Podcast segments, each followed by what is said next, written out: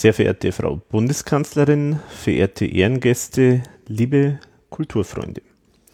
Es ist mir eine besondere Freude, heute die große Retrospektive von Thomas Spitzer hier im frisch renovierten Haus der Kunst in München zu eröffnen. Thomas Spitzer, der drittgrößte österreichische Zeichner und Karikaturist nach Manfred Deix und Erich Sokol, wäre heute 200 Jahre alt geworden. Sie, verehrte Frau Bundeskanzlerin, haben ja schon in der Neujahrsansprache das Spitzerjahr eingeleitet. Wie jeder weiß, ist vieles schon in diesem Ehrenjahr passiert.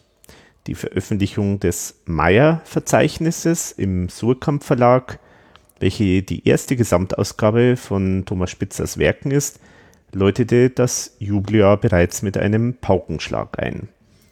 Auch die Vertonung seines Werkes durch die Wiener Philharmoniker war nur eines von vielen Highlights. Meine Damen und Herren, Sie sehen mich zitternd vor Ehrfurcht vor dem Werk und den vielen Sternstunden des Jubeljahres. Doch ich versichere Ihnen, dass ich Ihnen heute eine Weltsensation präsentieren darf, die den bisherigen Festivitäten des Jahres mindestens ebenbürtig ist. Forscher des Zentralinstituts für Kunstgeschichte in München haben eine Entdeckung gemacht, die für ein Erdbeben in der Kunstwelt weltweit sorgen wird. Thomas Spitzer hat uns nicht nur ein großes zeichnerisches Werk hinterlassen, sondern auch 40 Jahre seines Lebens Musik gemacht und stilistisch einzigartige Musiktexte geschrieben. Ja, er gründete tatsächlich eine Musikgruppe mit dem mysteriösen Namen EAV oder Eve. Die Bedeutung dieses Namens ist noch aktiver Forschungsgegenstand. Es gibt Theorien, dass dies die Initialen der Bandmitglieder waren oder es war ein Anagramm des Namens Eva, möglicherweise der Name einer der vielen Frauen in seinem bewegten Leben. Aber, liebe Kunstfreunde, das ist noch nicht alles. Es gibt so einige gesicherte Indizien dafür, dass die ERV damals in ihrer Zeit extrem erfolgreich war. Erste Tondokumente werden gerade gesichtet, aber die Forscher überschlagen sich bereits jetzt mit Superlativen. Die Musik sei mindestens so gut wie die von DJ Ötzi und die Texte fast so gut wie die von Andreas Gabalier. Nun, liebe Kulturfreunde, verehrte Frau Bundeskanzlerin, möchte ich Sie einladen zu einem vergnüglichen Ritt durch die Kunstwelt der Jahrtausendwende in unserer großen Ausstellung hier in München, unserer geliebten europäischen Hauptstadt. Viel Vergnügen!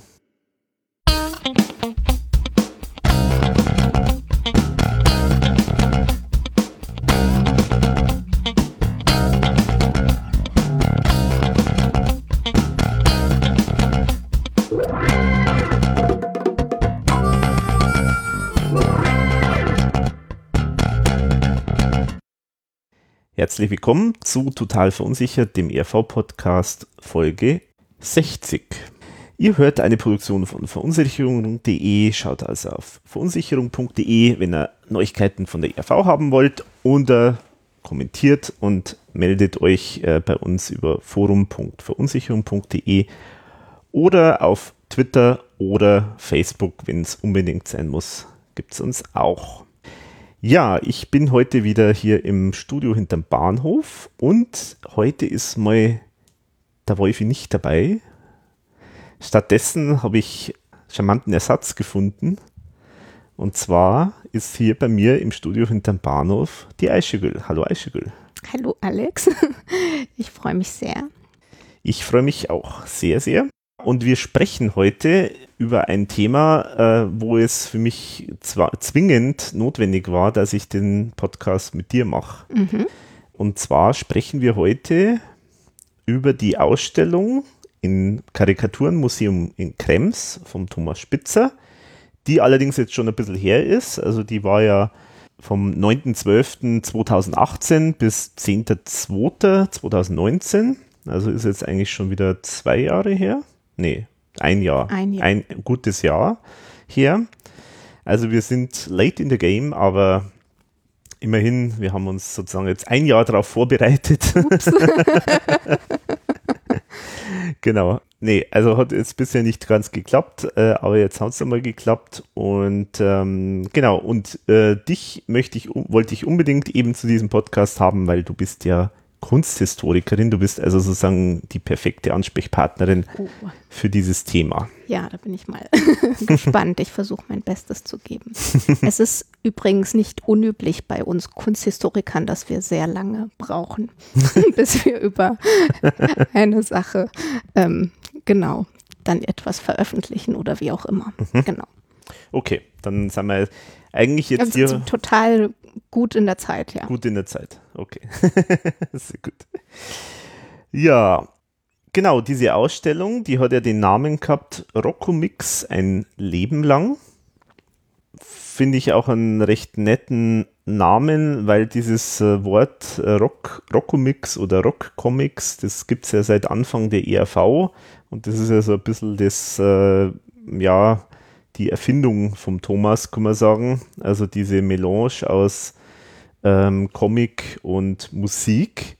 Aber was ich ganz spannend finde, ist, dass ja eigentlich Rockcomics mit den Zeichnungen, die wir in der Ausstellung gesehen haben, eigentlich gar nicht so unmittelbar was zu tun hat. Also das hat ja eher was mit der ERV eigentlich zu tun.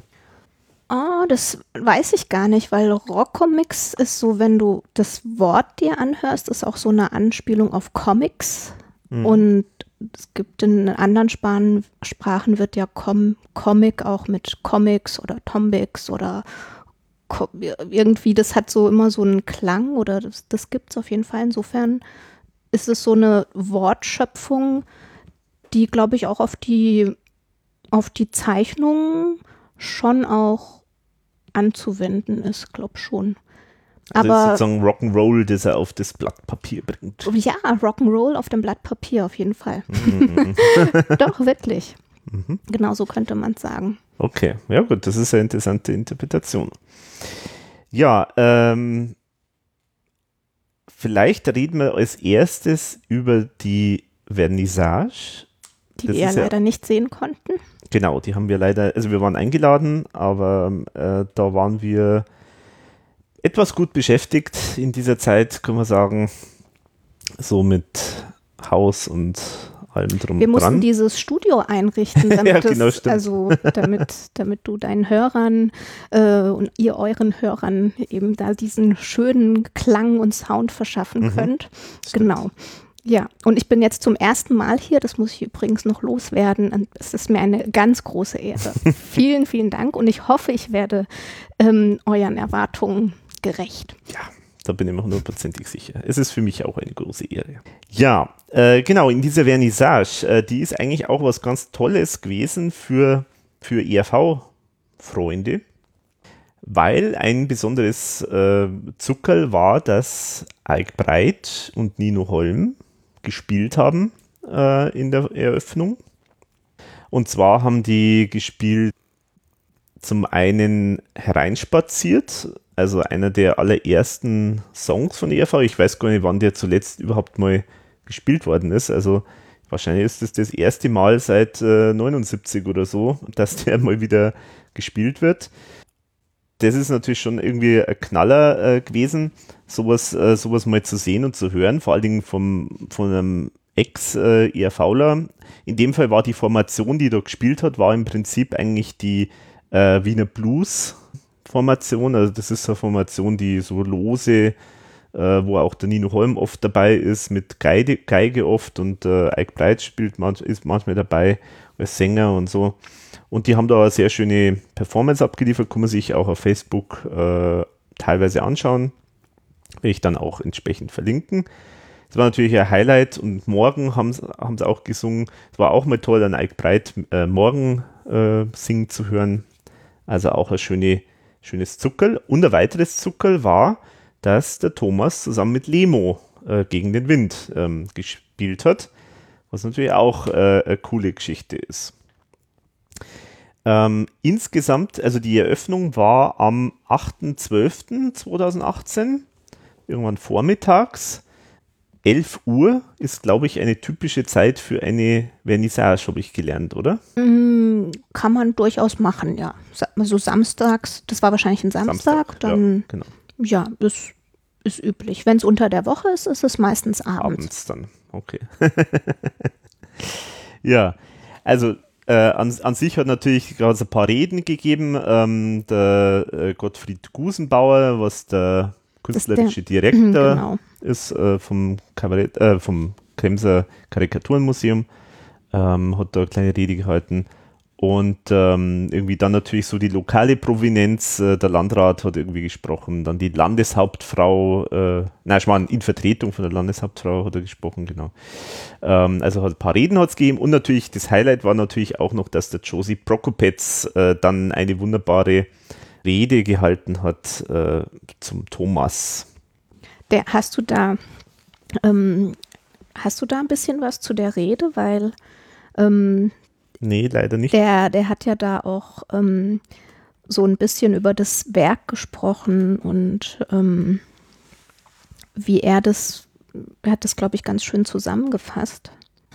Genau, die Laudatio wurde, hast du schon gesagt, von dem Musikerkollegen, wie heißt der, Josie? Josie Prokopetz. Josie Prokopetz gehalten mit den Worten, ich zitiere, eines verbindet uns, wenn auch gewissermaßen nur feinstofflich, sehr ausgewählte äh, Wortwahl, nämlich die Sucht nach dem originellen, trennscharf gesetzten, satirischen, ja sarkastischen Wort.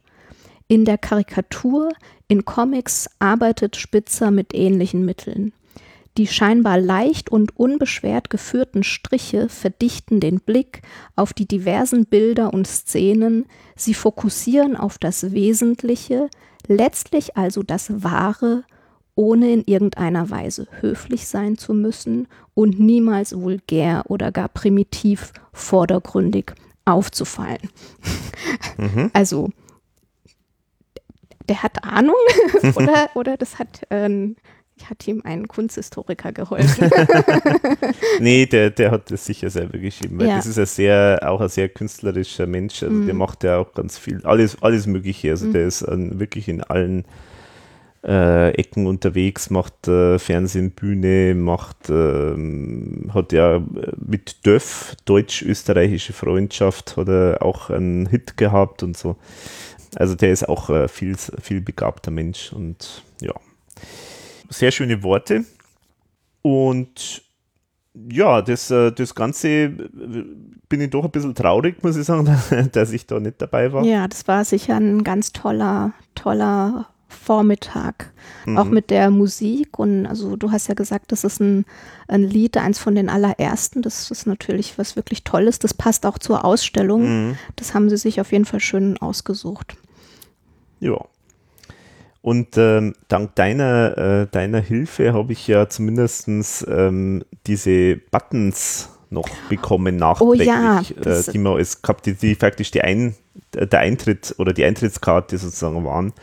Die Buttons wurden zur Vernissage verteilt und auf dem Button ist eben das Maskottchen in Anführungszeichen oder ähm, es gibt eben ein, ein Leitmotiv in der Ausstellung und das ist auf diesem Button drauf. Mhm. Dazu werden wir aber später auch noch was sagen. Und ähm, ich wusste davon, woher eigentlich? Irgendjemand hatte uns das erzählt. Ja, wir, äh, wir wussten oder ich wusste davon, weil ich halt natürlich äh, zum einen Fotos äh, und, und Filmmaterial dann gesehen habe von der äh, Eröffnung. Ah, dein scharfes Auge hat sofort dieses winzige Button entdeckt. Genau. genau, und ich bin dann ganz ähm, äh, frech zur, äh, an die Kasse gegangen und habe so getan, als wäre das eine Selbstverständlichkeit, dass, dass ich jetzt dieses Button kriege. Mhm. Und dann war die Kollegin da sehr, sehr nett und ich habe, glaube ich, gleich drei bekommen. Mhm. Eins für mich, eins für, für den Alex und für den Wolfi habe ich nämlich genau. auch eins mitgenommen. genau. genau. Aber es gab auch nur noch drei. Es gab nur noch drei. Ja, ich denke, so viel zur Vernissage und ja, dann ist halt die Ausstellung losgegangen, was übrigens auch ganz nett war. Äh, der Thomas hat dann am nächsten Tag, oder war das noch am selben Tag? Nee, am nächsten Tag, hat dann anders mal so, wie heißt es da von, von dem Museum, äh, bei Kunst, Kaffee und Kipferl äh, ähm, hat er sozusagen, hat er nochmal durch die Ausstellung Oh, geführt. grandios. Ja. Das ist ja wirklich jammerschade, dass wir das verpasst haben. ja, das wäre Sowas ist natürlich wirklich ganz toll, wenn der Künstler selber zu seinen Werken dann noch was sagt. Mhm. Sehr viel wert. Was ja eigentlich der Thomas ja immer gar nicht so gern macht eigentlich. Umso dass er- besser. Eben, genau. Deswegen hätte es mich noch mehr interessiert, was er da so zu erzählen hat. Weil der ja das eigentlich immer nicht selber so einordnen will. Dann würde ich sagen, gehen wir jetzt mal in die Ausstellung. Man muss vielleicht auch eins nochmal vorher sagen, wir wollen in dem Podcast wirklich jetzt eigentlich hauptsächlich nur um die Ausstellung äh, uns kümmern. Und es gibt natürlich noch mehr zu erzählen zu dem ganzen Themenkomplex, alles, was der Thomas auch gemacht hat. Und das erwähne ich jetzt deswegen, weil die Ausstellung tatsächlich relativ wenig über die ERV hat. Okay. Mhm. Das heißt, über das Werk jetzt äh, vom Thomas im Rahmen der ERV, denke ich, vielleicht kann ich dich noch mal dazu überreden, Also- eine weitere Folge zu machen. Schauen wir mal. Ja, schauen wir mal, wie das ankommt. Genau, schauen wir mal. Aber ihr müsst jetzt alle, schreibt mal alle dann unbedingt ich will die Eichegül hören.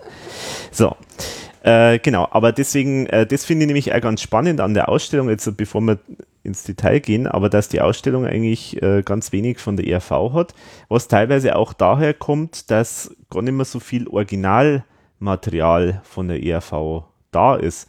Also das ist ja wirklich fast schon legendär, dass der Thomas da aus irgendwelchen Gründen sich ja nie drum gekümmert hat, dass er so, so Originale, dass er halt von, von Albencover oder das ganze Artwork, das er macht, dass er das irgendwie archiviert oder dass das halt mal vernünftig aufgehoben wird. Äh, das fliegt alles irgendwo rum und äh, ist halt dann plötzlich verschollen und Ja, der denkt sich wahrscheinlich, Arbeit ist abgeschlossen. ja, Heißt, ja. jetzt machen wir was Neues.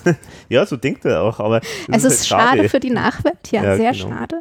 Also ähm, wirklich äh, ähm, durch die Ausstellung habe ich mich jetzt wirklich ein bisschen mehr mit den ganzen visuellen Auswüchsen von Mhm. der ERV beschäftigt und das ist ja wirklich also grandios. Da ist wirklich einiges, Mhm. einiges ähm, genau zu, zu Genau. besprechen. Sehr gut, sehr gut. Du bist schon angefixt. Ich bin angefixt auf jeden Fall.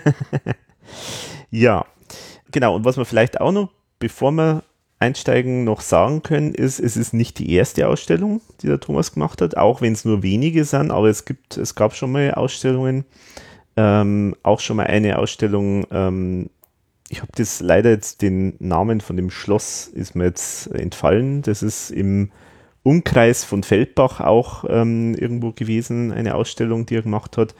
Und er hat auch mal in, auch da ist mir jetzt der Name äh, entfallen, auch in der Nähe von Feldbach äh, nochmal eine Ausstellung gehabt, die ist noch nicht so lang her, die ist jetzt vielleicht zehn Jahre her. Und eine hat er eben in der Hochzeit von der ERV gehabt, ähm, in der Nähe von Feldbach.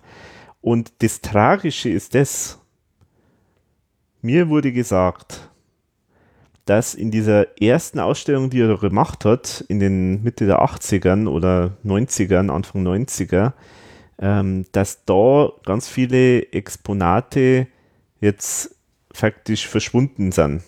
Also die, Das Die ist ja bitter. also das heißt, er hätte noch viel mehr interessante Sachen gehabt und er hat gemeint sogar zu mir, so nach dem Motto, da ist jetzt faktisch das, was er damals nicht für die Ausstellung verwenden wollte, ist halt jetzt dort äh, teilweise auch drin. Ausschussware.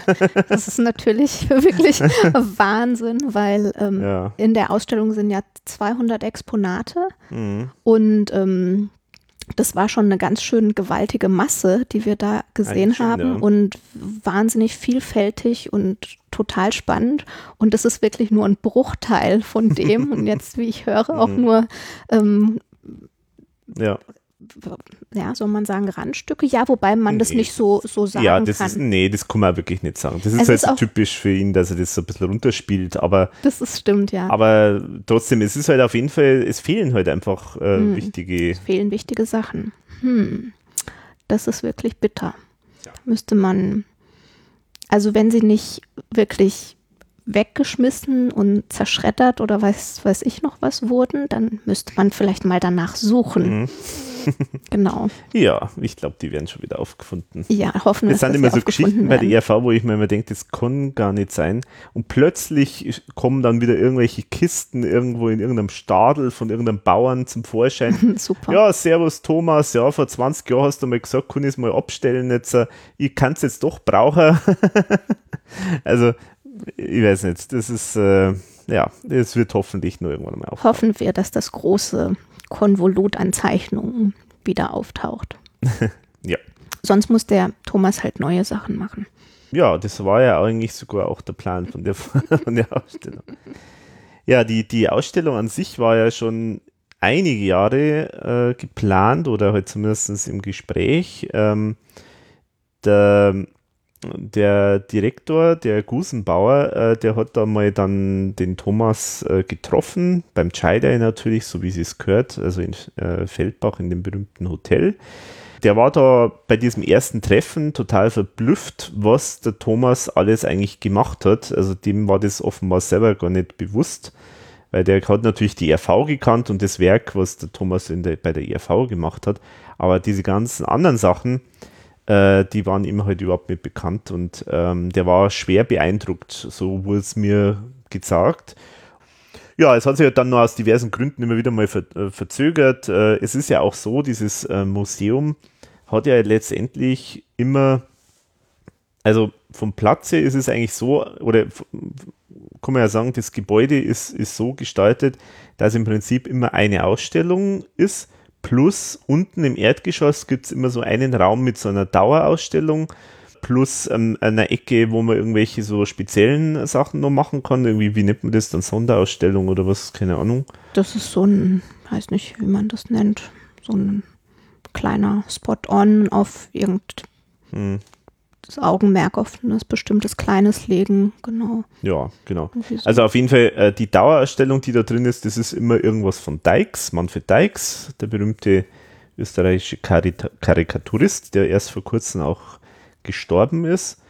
Und dann gab es da damals, wo wir dort waren, war noch irgendwie über tschechische Künstler so irgendeine kleine also ich muss sagen, ich war nach der Ausstellung von Thomas so platt, dass ich nichts mehr aufnehmen konnte. Ich glaube, ich saß in dem Sofa. Stimmt, ja. Ich und ähm, genau, musste das erstmal alles verdauen. Und jetzt habe ich es verdaut nach anderthalb Jahren. Einigermaßen. Genau, aber was ich damit nur sagen wollte, ist, also dieses Museum ist eigentlich darauf ausgelegt, immer, immer wieder neue Ausstellungen zu machen, würde ich jetzt mal behaupten. Das ist ja. eigentlich der Hauptfokus. Genau. Und deswegen, äh, und da die auch immer so einen gewissen, ja, gewisse Länge haben von, ja, beim Thomas waren es jetzt wie viel? Zwei?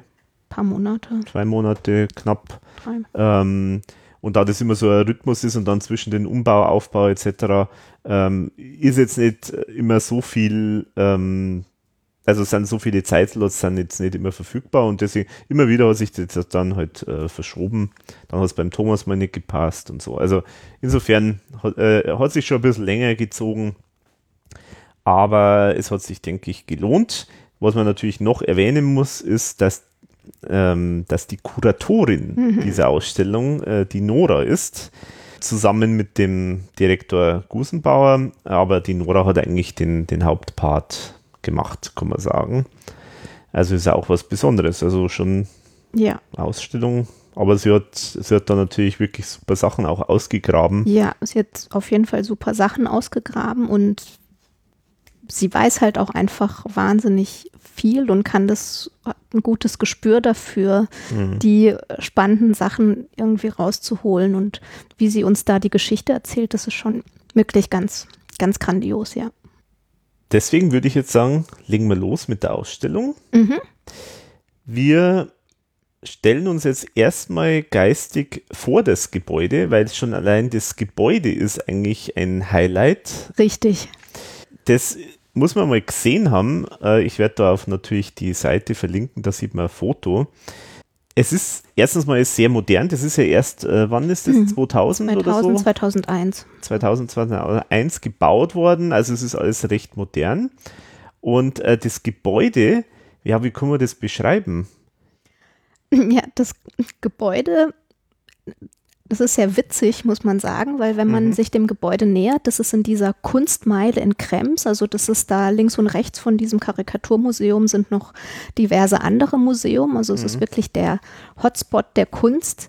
Ähm, und dem ähm, Karikaturmuseum wurde da eben ein großer Platz irgendwie auch zur Verfügung gestellt.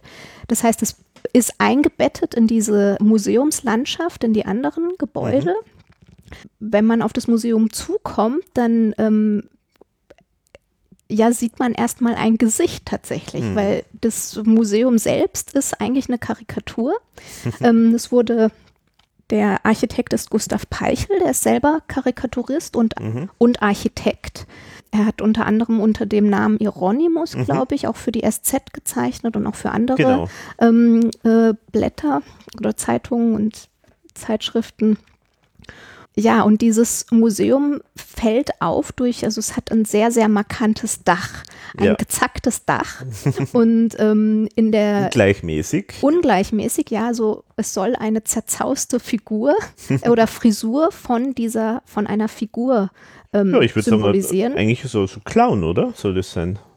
Ist das ein Clown? Ja, also natürlich stilisiert, aber Nein, ist doch kein, weil der, weil der eine rote Nase weil er hat. rote Nase hat, ja. Okay, also das, also dieses Museum hat also so eine längliche Front und in der Mitte sind zwei Fenster Mhm. und unter dem Fenster, also die sind quadratisch, unter dem Fenster mittig ist nochmal ein Kubus, der herausragt und der ist rot. und das soll die rote Nase symbolisieren von diesem, ja, das ist halt eine Comicfigur. Ich weiß nicht, ob es ein Clown ist, könnte Ja, ein Clown kann sein. man auch sagen, ja, genau. Und der hat eben, also das Dach ist dann quasi das Haar von diesem, äh, von dieser Figur. Und es ist also wirklich, äh, geht nach links und rechts und ist total wild. Ist aber wirklich ein Dach. Also das Dach hat auch Fenster. Also es ist wirklich wahnsinnig komplex und von da kommt dann auch Tageslicht rein, wenn ich mich recht erinnere. Wobei das jetzt abge, abgedeckt war, glaube ich, in der A- Ausstellung. da ja. war kein Tageslicht.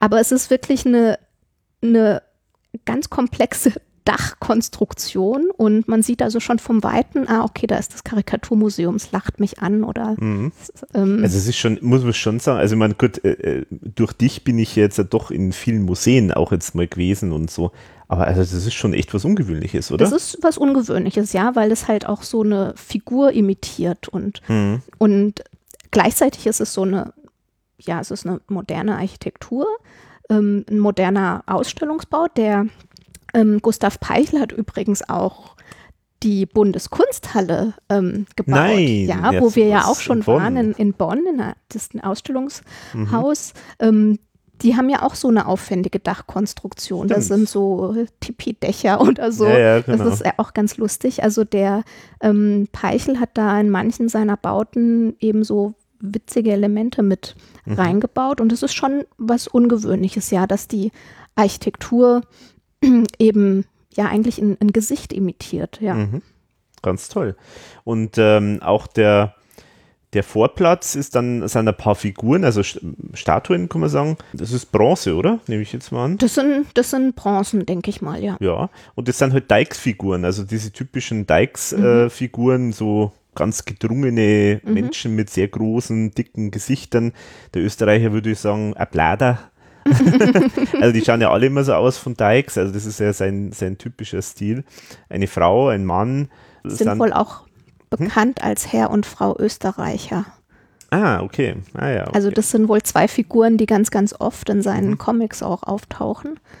Und die sind da verewigt als Statuen. Die Frau äh, sitzt auf einem Sockel und lacht uns an oder lacht uns aus. genau.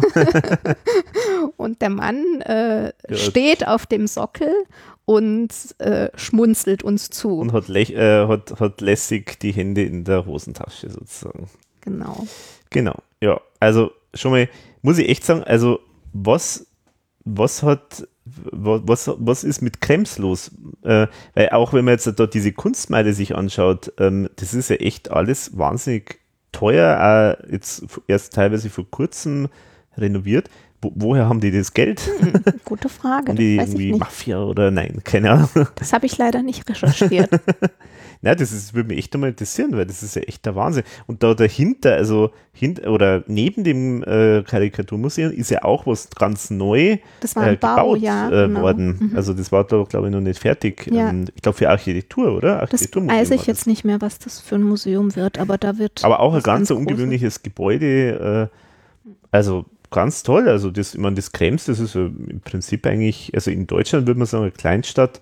Ähm, Österreich ist jetzt, denke ich, so eine typische äh, äh, Stadt, die halt äh, ja, also ein gewisses Zentrum äh, äh, bildet.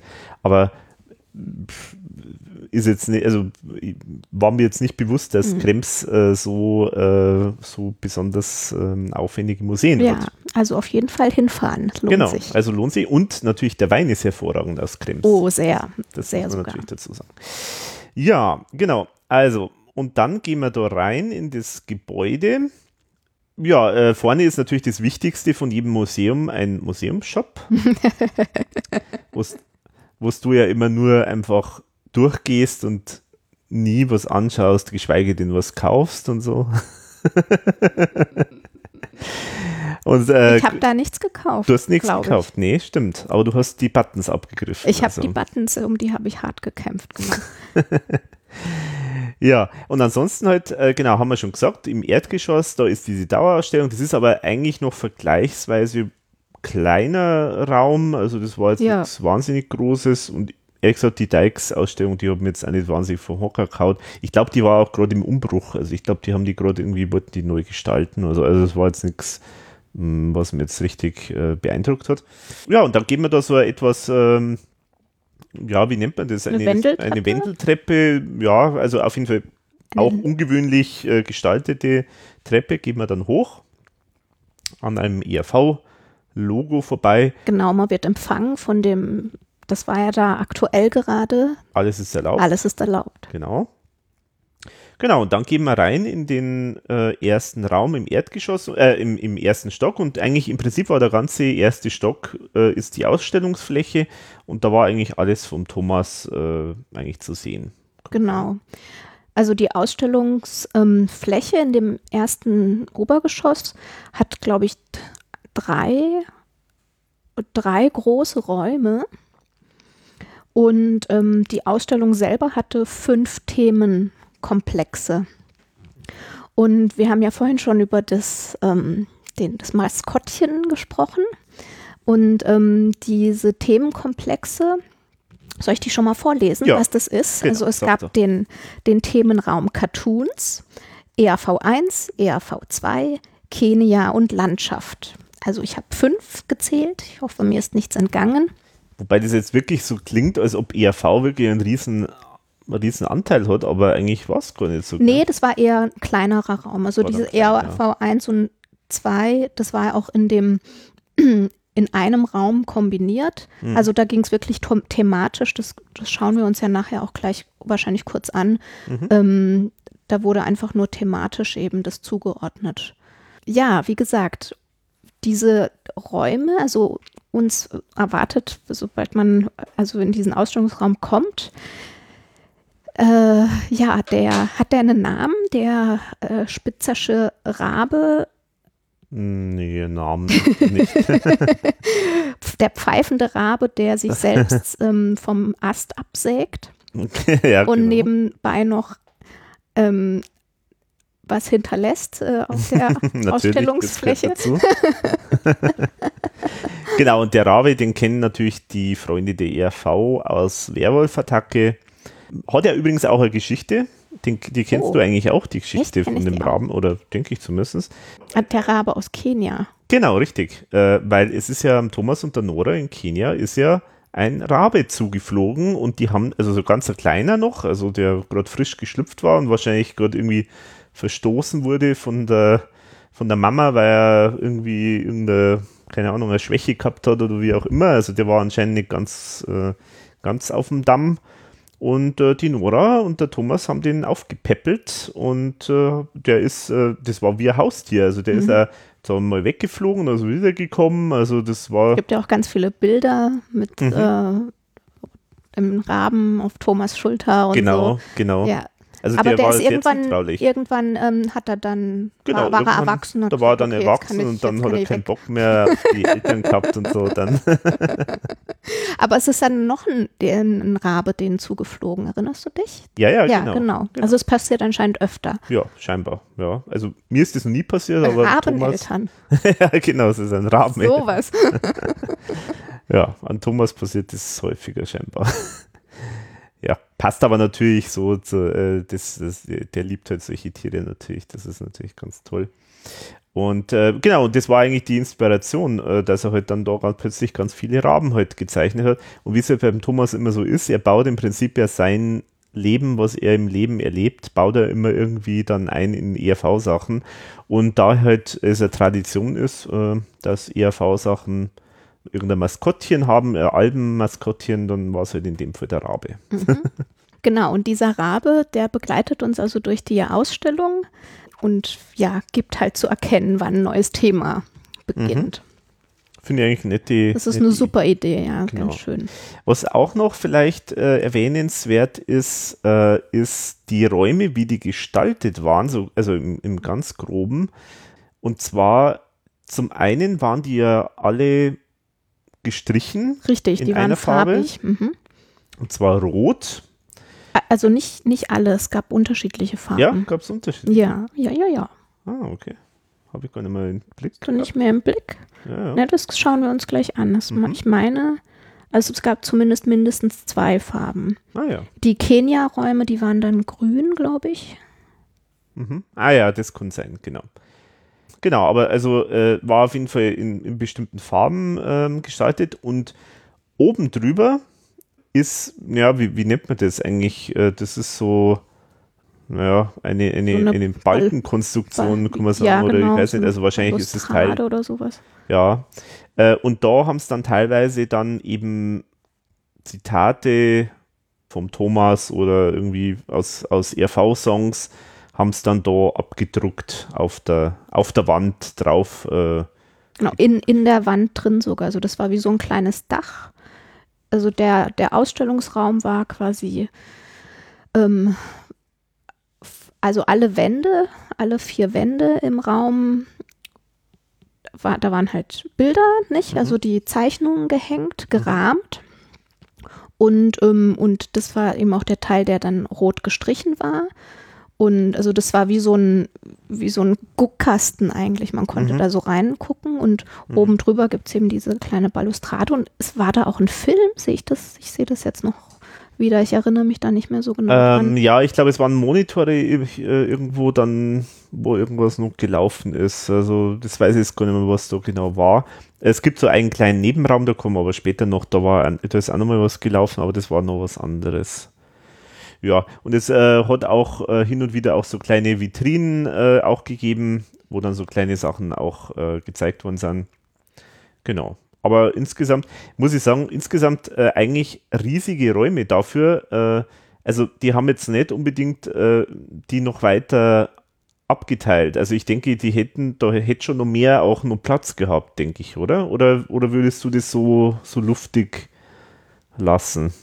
Na, also der Vorteil ist, wenn man halt viel Platz hat, dass man auch sich einen anderen Überblick beschaffen kann. Mhm. Also wenn du jetzt da ganz viele Kabinette gebaut hättest, dann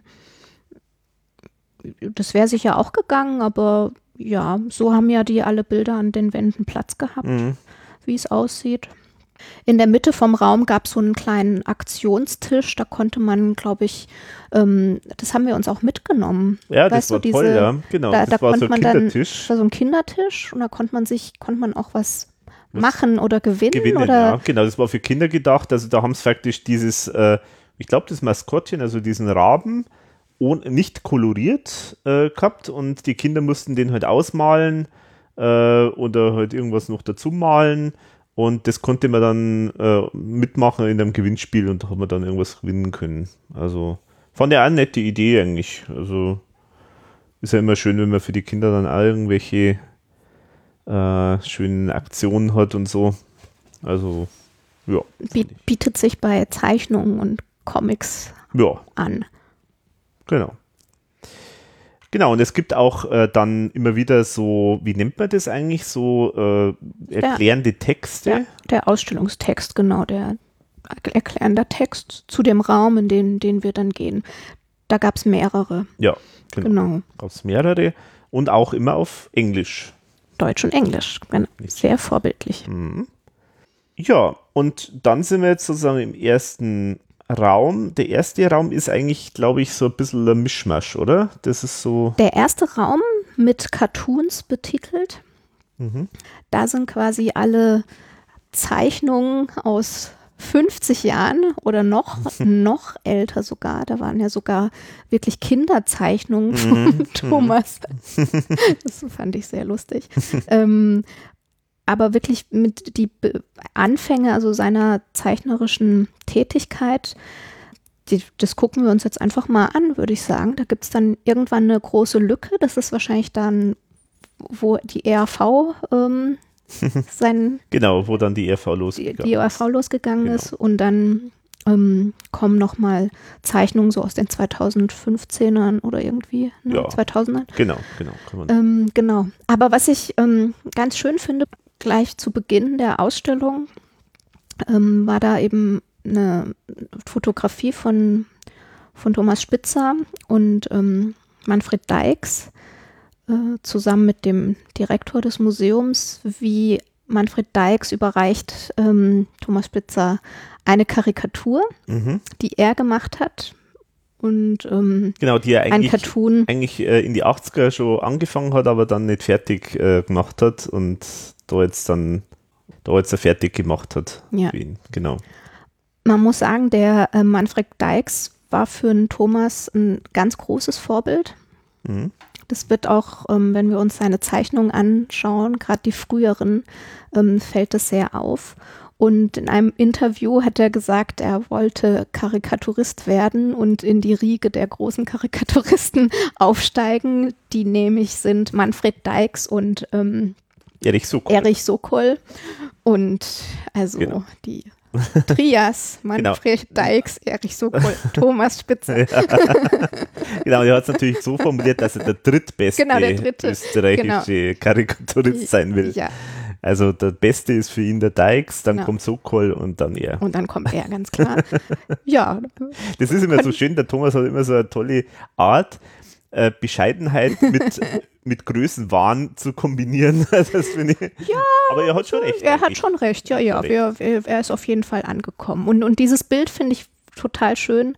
Und also er gehört auf, natürlich auf jeden Fall ins Karikaturmuseum Ja. und, ähm, und kann sich auf jeden Fall auch Karikaturist, äh, darf er sich auch nennen. Unter, neben seinen vielen, vielen anderen Talent. Talenten. Ja. Äh, vielleicht zum Erich Sokol nur ganz kurz, der ist ja wirklich auch, äh, also mir war tatsächlich vom Namen her überhaupt kein Begriff, aber der ist ja wirklich eine Riesennummer eigentlich ähm, gewesen.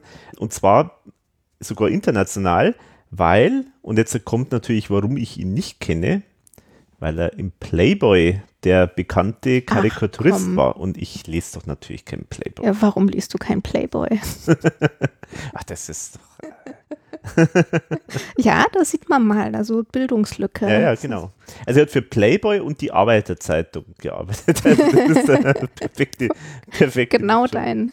Ja. ja, genau. Hm. Nee, aber äh, auf jeden Fall, der ist tatsächlich, also es gibt sogar englische, ich habe nachgeschaut, ähm, äh, amerikanische äh, Fanseiten von Sokol, eben aber halt zu diesen Playboy-Karikaturen. Okay, witzig. Also, der war schon offenbar. Und es gibt auch den Sokol-Preis, den das Karikaturenmuseum ähm, alle fünf Jahre auslobt. Äh, zum einen ein Förderpreis für junge, talentierte äh, Künstler, auch dotiert mit durchaus, ähm, ich glaube, 11.000 Euro oder irgend sowas. Also ist das nicht schlecht.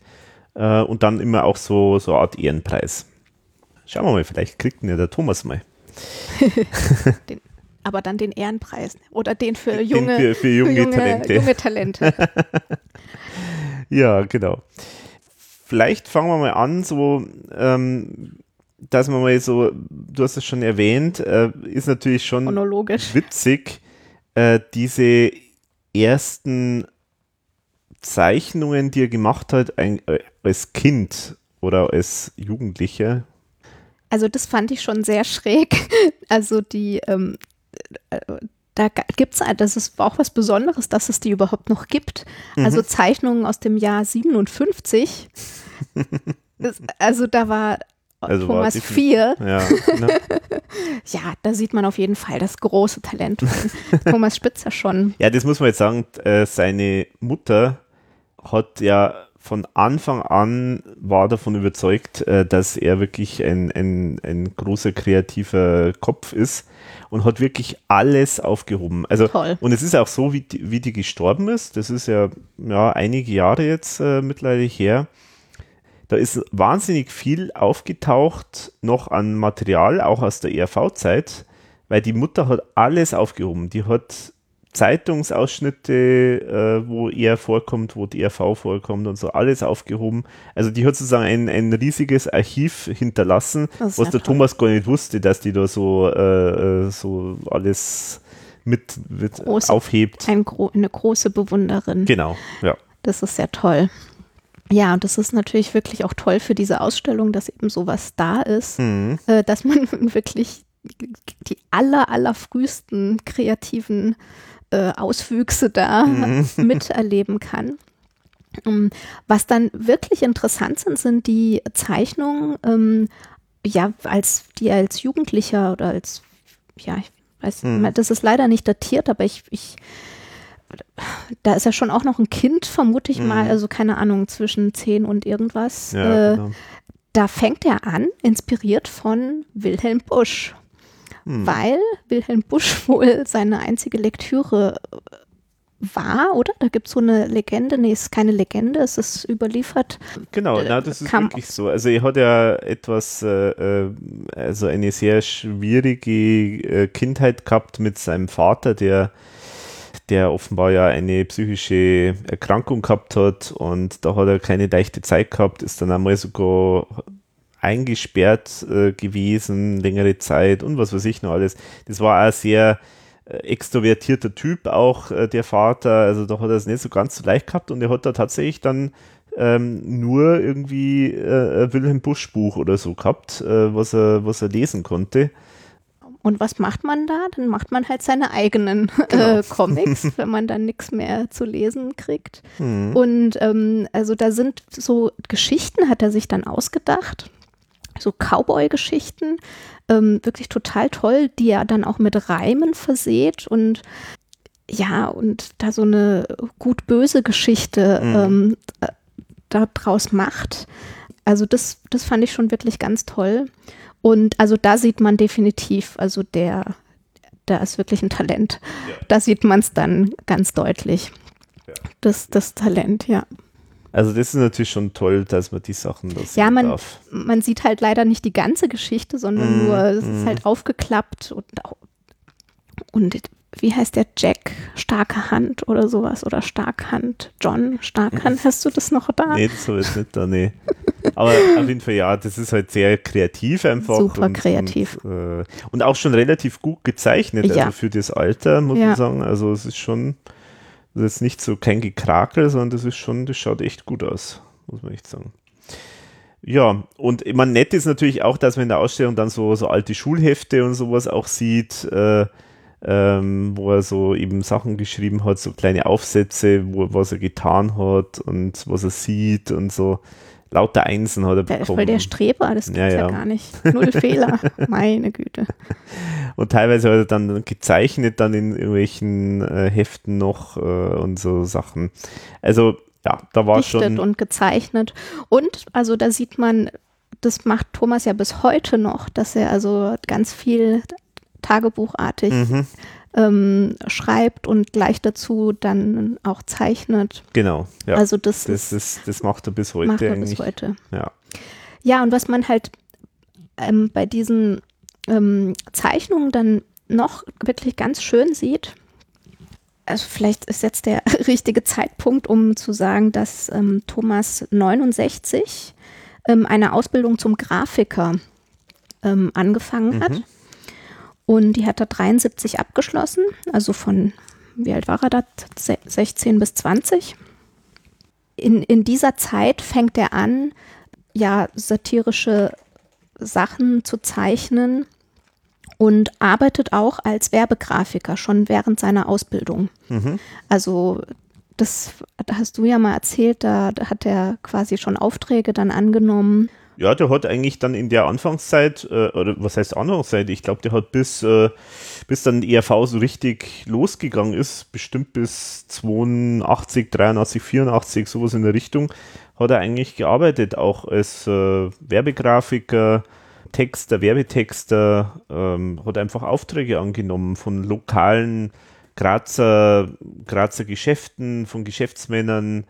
Er hat auch, äh, er hat auch äh, Leute porträtiert, das hat er auch gemacht. Das waren sicher irgendwelche Grazer ja, Persönlichkeiten, weiß ich nicht, aber halt auf jeden Fall Geschäftsmänner oder irgend sowas. Ähm, da sieht man ja auch in der Ausstellung ein paar Sachen. Ja, das war ja das, was er eigentlich am Anfang gemacht hat. Genau. Und ähm, man sieht halt, aus dieser Zeit sind eben auch ganz viele Zeichnungen ähm, da und auch, auch die, die in den 70er Jahren, also 74 beginnt er ja dann ein Grafikstudium an der Universität der angewandten Künste in Wien. Die sogenannte Angewandte, wie es immer, wie es immer heißt. Er hat an der Angewandten studiert. Genau. Und ähm, also diese frühen Zeichnungen, den also 70er, in Anfang der 70er Jahre, da sieht man auch, dass er so auf der Suche ist. Mhm. Also wo, was ist jetzt eigentlich mein Stil? Das ist wahnsinnig vielfältig. Es gibt ähm, Zeichnungen, die sind ganz klar von ähm, Manfred Dykes inspiriert. Also da mhm. imitiert er oder oder ins, ist halt inspiriert von diesen fülligen Körpern auch und, und von dieser mhm. Äh, markanten Bildsprache. Und dann gibt es aber auch so ganz kleinteilige Comics.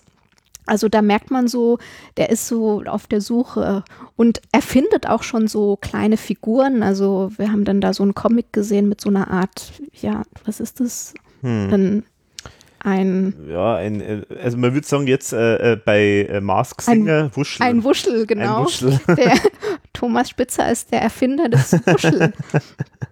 Ja, genau, wirklich. Ja, und äh, das finde ich halt auch so spannend, weil, wie du sagst, ja, er war auf der Suche. Äh, diese Comics jetzt zum Beispiel, gut, die sieht man jetzt natürlich nicht im Podcast, aber das ist zum Beispiel so ein Beispiel, da hat er es ganz klar in dem Stil gehalten, wie die Comics in den USA früher äh, waren ähm, in die 50er, wo es losgegangen ist, wo in den Zeitungen Comic-Strips äh, gelaufen sind. Und genauso in dem Stil ist das eigentlich gehalten. Ist aber nur eine, ein Versuch von vielen, äh, was er heute halt mal ausprobiert hat. Er genau. hat natürlich auch äh, ja, teilweise Karikaturen auch dann gemacht. Oder auch wirklich Studien, Zeichenstudien. Also mhm. da, äh, da hat er sich es gibt also eine Zeichnung, da sieht man einen, einen Kopf, der zu einem, ähm, ähm, ist das ein Adler wahrscheinlich, oder? Ja, der zu einem Adler Eule wird oder zu einer Eule, ja. weiß ich jetzt nicht genau. Also wo er dann versucht, so mit, ja, richtig auch zeichnerisch, also ähm, das ein Gesicht zu ergründen und ähm, genau. Ja, also sehr spannend, das mal zu sehen, so dieses, dieses Finden nach dem Stil und das Ausprobieren, äh, das ist halt schon, schon spannend, weil man das jetzt aus heutiger Sicht natürlich überhaupt nicht mehr so kennt, weil der Thomas eigentlich jetzt eigentlich so sein, sein Stil hat. Ich meine, er probiert auch immer wieder viel aus und jetzt gerade in den letzten Jahren hat er wieder viel ausprobiert, aber trotzdem, er hat halt trotzdem so einen unverkennbaren Stil. Auf jeden Fall. Den hat er damals noch nicht so gehabt, sondern ja. hat er erstmal ausprobiert. Ja, also. und was ich ganz schön fand bei diesen frühen Zeichnungen, da sieht man die ein oder andere Figur, die dann später im ERV-Kosmos dann doch wieder auftaucht. Oh, welche ähm, denn? Ja, ich sehe da zum Beispiel eine Figur, äh, so ein kleiner Soldat, der läuft äh, vorwärts gebückt, ah, ganz, stimmt, ganz schnell recht, ja. äh, äh, nach vorne. Und das erinnert mich sehr an ein, eine Bühnenfigur aus dem letzten Programm. Also da. Da hast du recht, ja, das stimmt. Das ist natürlich irgendwie wirklich, wirklich toll, das zu sehen. Also. Hm. Ähm, ja, und das ist ja auch schon das Stichwort, diese Figur, dieser Soldat, weil das war ja dann jetzt ein, ein wichtiger biografischer Punkt dass er dann eben ins Bundesheer musste, also österreichische, ja, wie sagt man das, österreichische Militär, seinen Pflichtdienst halt sozusagen absolvieren musste. Und da, das finde ich, ist deswegen so interessant, weil da ist so der Knackpunkt, wo er zum ersten Mal den Bedarf, den Drang in sich offenbar spürt, er muss da irgendwie dagegen sein und irgendwie Satire machen. Genau. Weil er ist tatsächlich inspiriert oder, oder äh, erstmal verärgert, ähm, wie da halt eben mit den Leuten umgegangen wird. Ähm, kann man sich gut vorstellen, wie das da damals wahrscheinlich war. Ähm, mittlerweile ist das, denke ich, alles nicht mehr so, aber damals war das schon eine ziemliche Tortur, was da mit so Rekruten äh, gemacht worden ist. Er hat zum einen, hat er sich dann rangeschafft, was eigentlich die Rechte von ähm, frischen Soldaten sind äh, und so, um sich sozusagen nicht alles gefallen lassen zu müssen. Das ist das eine. Und zum anderen hat ihn das geärgert, dass, die, dass du keiner eigentlich was irgendwie aufbegehrt hat. Und er hat dann tatsächlich Satiren gemacht äh, auf äh, Bundesheer, auf die Leute, die er, mit denen er halt zu tun hat. Und das ist sozusagen so, so ein Initialpunkt, wo er, wo er in, in die Satire genau. reingeht. Das war 1973, wo er dann beginnt mit sozialkritischen und auch politischen Comics. Also wo er dann wirklich mhm. ähm, sich auch weiter das, ja, sich weiter ähm, über die Gesellschaft sich auch auslässt oder seinen Kommentar mhm. abgibt genau. mit, den, mit dem, was ihm eben möglich ist. Ja, genau. Das, und das ist halt so seine Art äh, sozusagen gewesen, um sich mit dem auseinanderzusetzen. Das sind teilweise klassische Comics, also so richtig mit diesem Kasten äh, gemacht. Franz vom Bundesheer ist da irgendwie so eine Figur, die häufiger mal vorkommt. Ähm, einfach so satirische äh, Comics. Und ähm, dann geht es eigentlich relativ schnell weiter mit anderen Satiren, also wo, wie du sagst, wo dann einfach so politische äh, Themen einfach äh, thematisiert werden. Und äh, da scheint wohl so der, der, der Knackpunkt zu sein, ähm, wo er sich dann immer mehr dafür interessiert und da einfach Dinge äh, kommentiert in der Politik und Gesellschaft. Genau, und er kommentiert unter anderem auch das Kunstschaffen selbst. Ja, genau. Das ist, glaube ich, eins deiner Lieblingsbilder. Das ist eins meiner Lieblingsbilder, genau. Äh, und zwar, das Beschreib's ist für mich, mal. Das ist ja, genau, und zwar, man sieht also ein dreigeteiltes Bild. Oben ist ein ähm, Kothaufen umgeben von Fliegen, so wie ich es gehört. Aber fein gesagt. ja, ich habe extra. Ja, in deiner Gegenwart, da kann ich mich nur immer gewählt ausdrücken. also die Scheiße ist am Dampf. Äh, Im zweiten Teil äh, ist dann äh, jemand mit ein, ein, sieht man eine Hand und ein Spray, ein Kunstspray sozusagen, das auf diesen äh, Kothaufen äh, sprüht und im dritten Teil, siehe da, wurde aus Scheiße Kunst. Da steht nämlich dann Art. Und die Fliegen sind ganz beseelt und fliegen, fliegen drumherum und es gibt rosa Wölkchen. Ja, ein super Bild. Das ist ein super ist Leider nicht datiert. Leider nicht datiert, genau. Aber für mich ist es der zweite, ähm, zweite Baustein zur Findung des Thomas Spitzer. Das erste war politische Satire, Aufbegehren gegen jemanden, äh, dem er, unmittelbar selber betroffen war. Das zweite ist ganz typisch für Thomas, Thomas immer ironisieren. Er ist eigentlich Teil dieser Szene.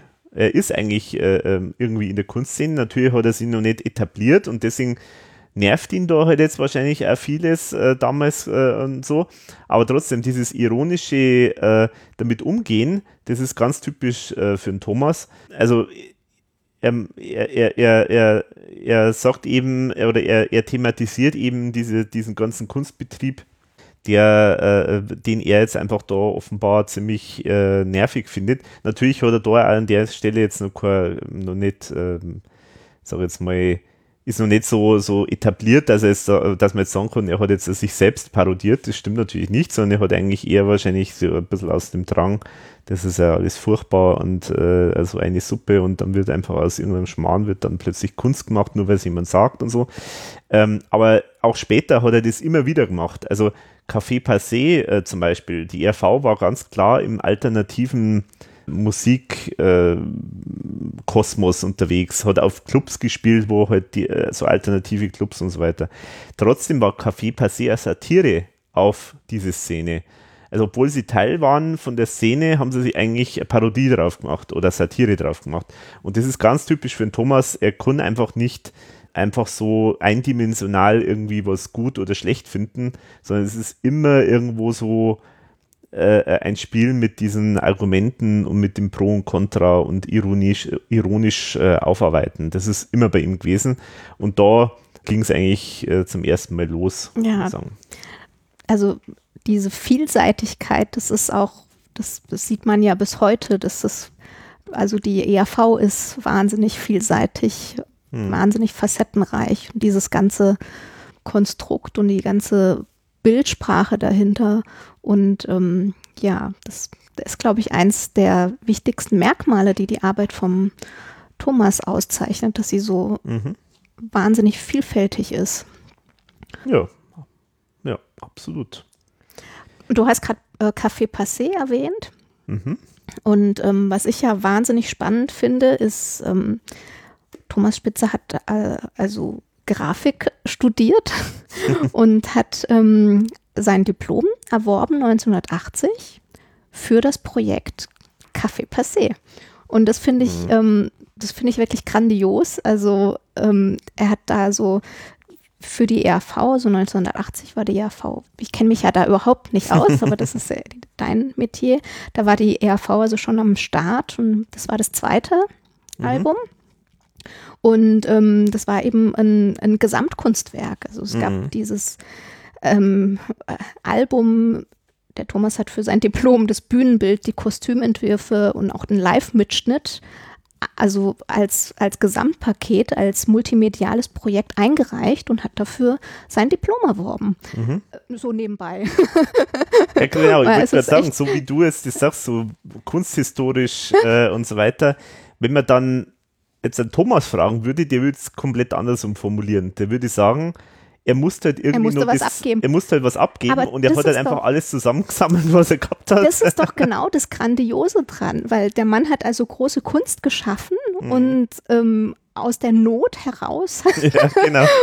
und, und ja, aber es wurde halt auch anerkannt. Also es ist, ja, ist jetzt eben. nicht, es genau, hat halt Hand und Fuß. Also das finde ich ja das Tolle am Thomas, der tut einfach Sachen aus sich, das quillt, also die mhm. Kunst quillt aus ihm raus, die Ideen ja, genau. und ähm, genau, müssen eigentlich so hinter ihm her genau, quasi doch. alles aufsammeln und ähm, also wirklich grandios, finde ich total, total faszinierend. Mhm das erinnert mich so, äh, das ist ja, macht mich manchmal fertig, solche Leute, muss ich auch, sagen, die so nebenbei so Sachen dann immer so, ja, habe ich es halt abgegeben und so.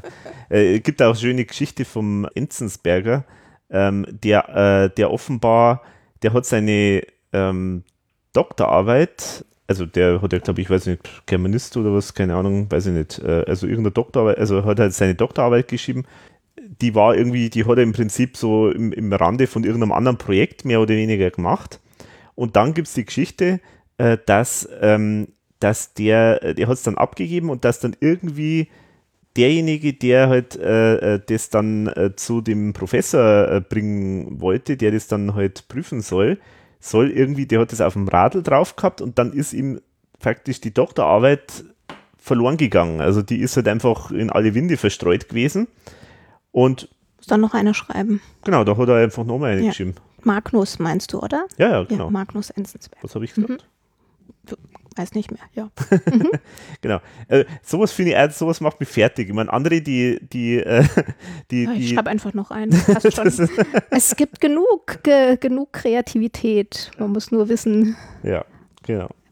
Muss nur den Zugang zu haben. So ist es. Ja. Und, genau. Ja, und noch ein weiterer Baustein zu seiner Selbstfindung ist für mich noch ein weiteres Bild. Und zwar ist es das erste Bild, ähm, ich, also datiert ist es, glaube ich, nicht, so wenn ich das sehe.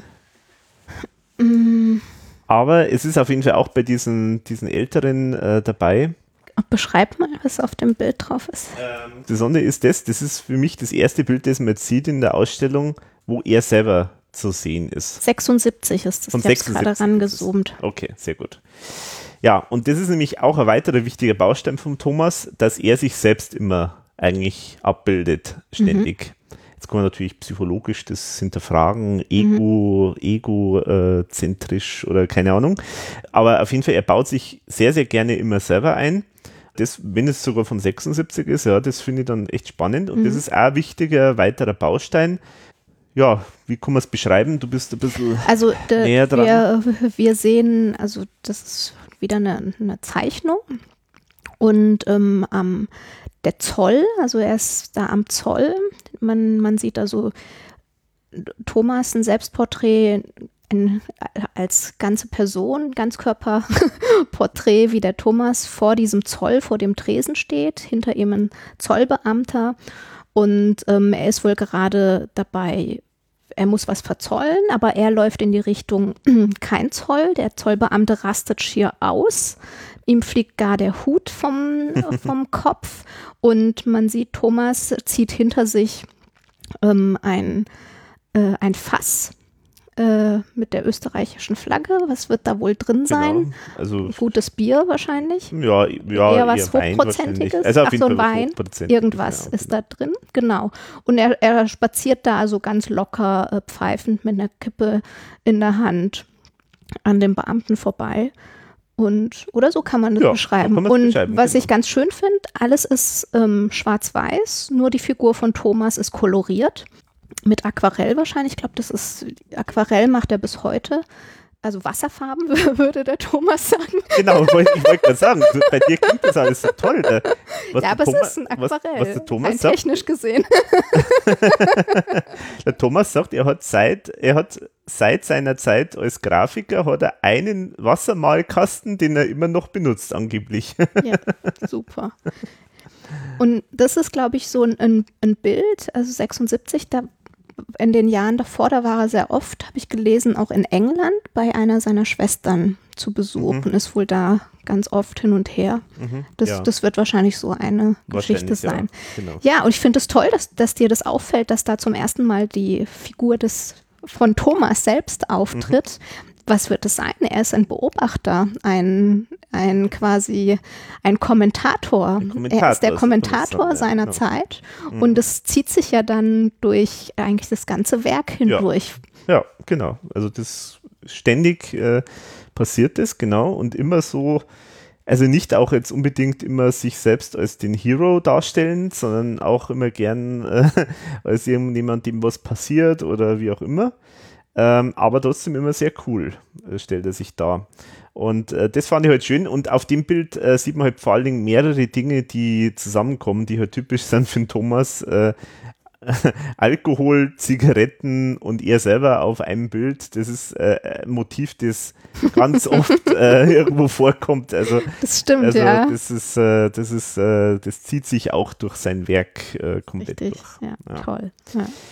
Ja, und das sind eigentlich jetzt dann so, Also äh, wir haben jetzt die Schlüsselwerke der frühen Zeit schon mal analysiert. genau. Und äh, da ganz tolle, ganz verschiedenste äh, Werke. Vielleicht noch äh, hervorzuheben sind dann auch äh, Karikaturen, äh, die er dann damals auch gemacht hat, äh, ganz klassisch, die auch ein bisschen so Dykes-mäßig fast schon ausschauen, aber ja, nicht ganz. Also es ist nicht äh, Dykes-Karikatur, aber er hat da auf jeden Fall halt äh, österreichische Bekanntheiten, ein Krankel, Hansi Hinterseher hat er irgendwo, glaube ich, ja, dort ist der Hansi Hinterseher und so weiter. Also er hat halt äh, klassische Karikaturen auch gemacht und auch immer wieder mal mit irgendwelchen Verfremdungen. Also was mir auch zum Beispiel wahnsinnig gut gefällt, ist die Karikatur vom Elton John, wo der Elton John auf dem Kopf ein äh, Blumenbeet hat und in der Hand eine Gießkanne. Ja, sehr gut. Das ist wirklich schön, äh, schön gestaltet. Ja, und das, äh, das sind eigentlich so die Dinge, die man, die man dann da so sieht. In dem Raum ist eigentlich das auch zeitlich alles durchaus ein bisschen gemischt. Also ähm, da ist nicht nur jetzt halt alte Sachen sind dabei, sondern da sind dann einmal einfach äh, Karikaturen aus verschiedensten Zeiten drin, unter anderem zum Beispiel auch äh, die Otto-Karikatur, die er vor einigen Jahren erstmal äh, gemacht hat zum Jubiläum vom Otto. In der Sendung äh, Geboren um zu blödeln hat er die dann ähm, ihm äh, überreicht an Otto. Oder auch, was mir ganz gut gefällt, das ist natürlich für die RV-Fans wieder interessant, auch, auch ein Aspekt, den der Thomas ja immer macht, ähm, und zwar, dass er bestimmte Szenerien, was ihm passiert oder wo, wo er ist oder so, dass er da so eine Art, äh, wie kann man sagen, so eine Art ähm, Szenenbild macht, mhm. wo ganz viel an Info drauf ist. Also man könnte eigentlich sagen, das ist wie so eine Zusammenfassung von irgendeinem Ereignis. Das ist wie ein, wie ein Landschaftsbild oder wie mhm. oder halt die Umgebung. Plus aber dann Plus wo, noch Informationen. Genau, dazu. Informationen und in dem Fall ist das was ganz Tolles und zwar, das ist nämlich ein äh, Aufenthalt in Portugal 93. Bei diesem Aufenthalt, da war er zusammen mit dem Udo Jürgens und hat, äh, die haben da zusammen das, äh, den Song Na und äh, geschrieben oder halt das Konzept dafür entwickelt. Und sowas finde ich halt auch toll. Das ist wie so, wie soll man sagen, es ist jetzt kein Tagebuch in dem Sinn, aber es ist eigentlich fast schon tagebuchartig. Ja, es ist so eine äh, Momentaufnahme, es ist fast filmisch, also man hat das Gefühl, man, man kann das riechen, also da ist so eine Klippe in Portugal gezeichnet, wunderschön, ein ganz tolles Aquarell, was es ja ist, also mhm. türkisblaues Wasser, diese Klippe und ähm, das ist quasi im im, in dem, auf der rechten Seite, auf der rechten Bildhälfte und am links ganz schmal ist ein Streifen ähm, mit Texts und ähm, eben mit einer Zeichnung soll das, soll das Udo Jürgens ja. sein. Mhm. Und ähm, dann noch, kommt noch eine Sprechblase raus und äh, sagt was und da gibt es also eine kleine Notiz, was ist da passiert, was haben wir gemacht und genau. also es ist wie ähm, es gibt doch diese Gerichtszeichner, die dann. Ja, genau. Ähm, ja. Genau so sieht das aus. Stimmt, ja, so sieht das aus. Ja, du hast recht, genau. Ja, also und das ist ja ganz, ganz typisch für, für die Sachen, die er so macht, ähm, dass er da immer irgendwie aus so, es gibt auch ganz viele so Zeichnungen und, und Gemälde aus von irgendwelchen Urlauben, wo er war. Also gerade in letzter Zeit waren sie oft in Kroatien zum Beispiel.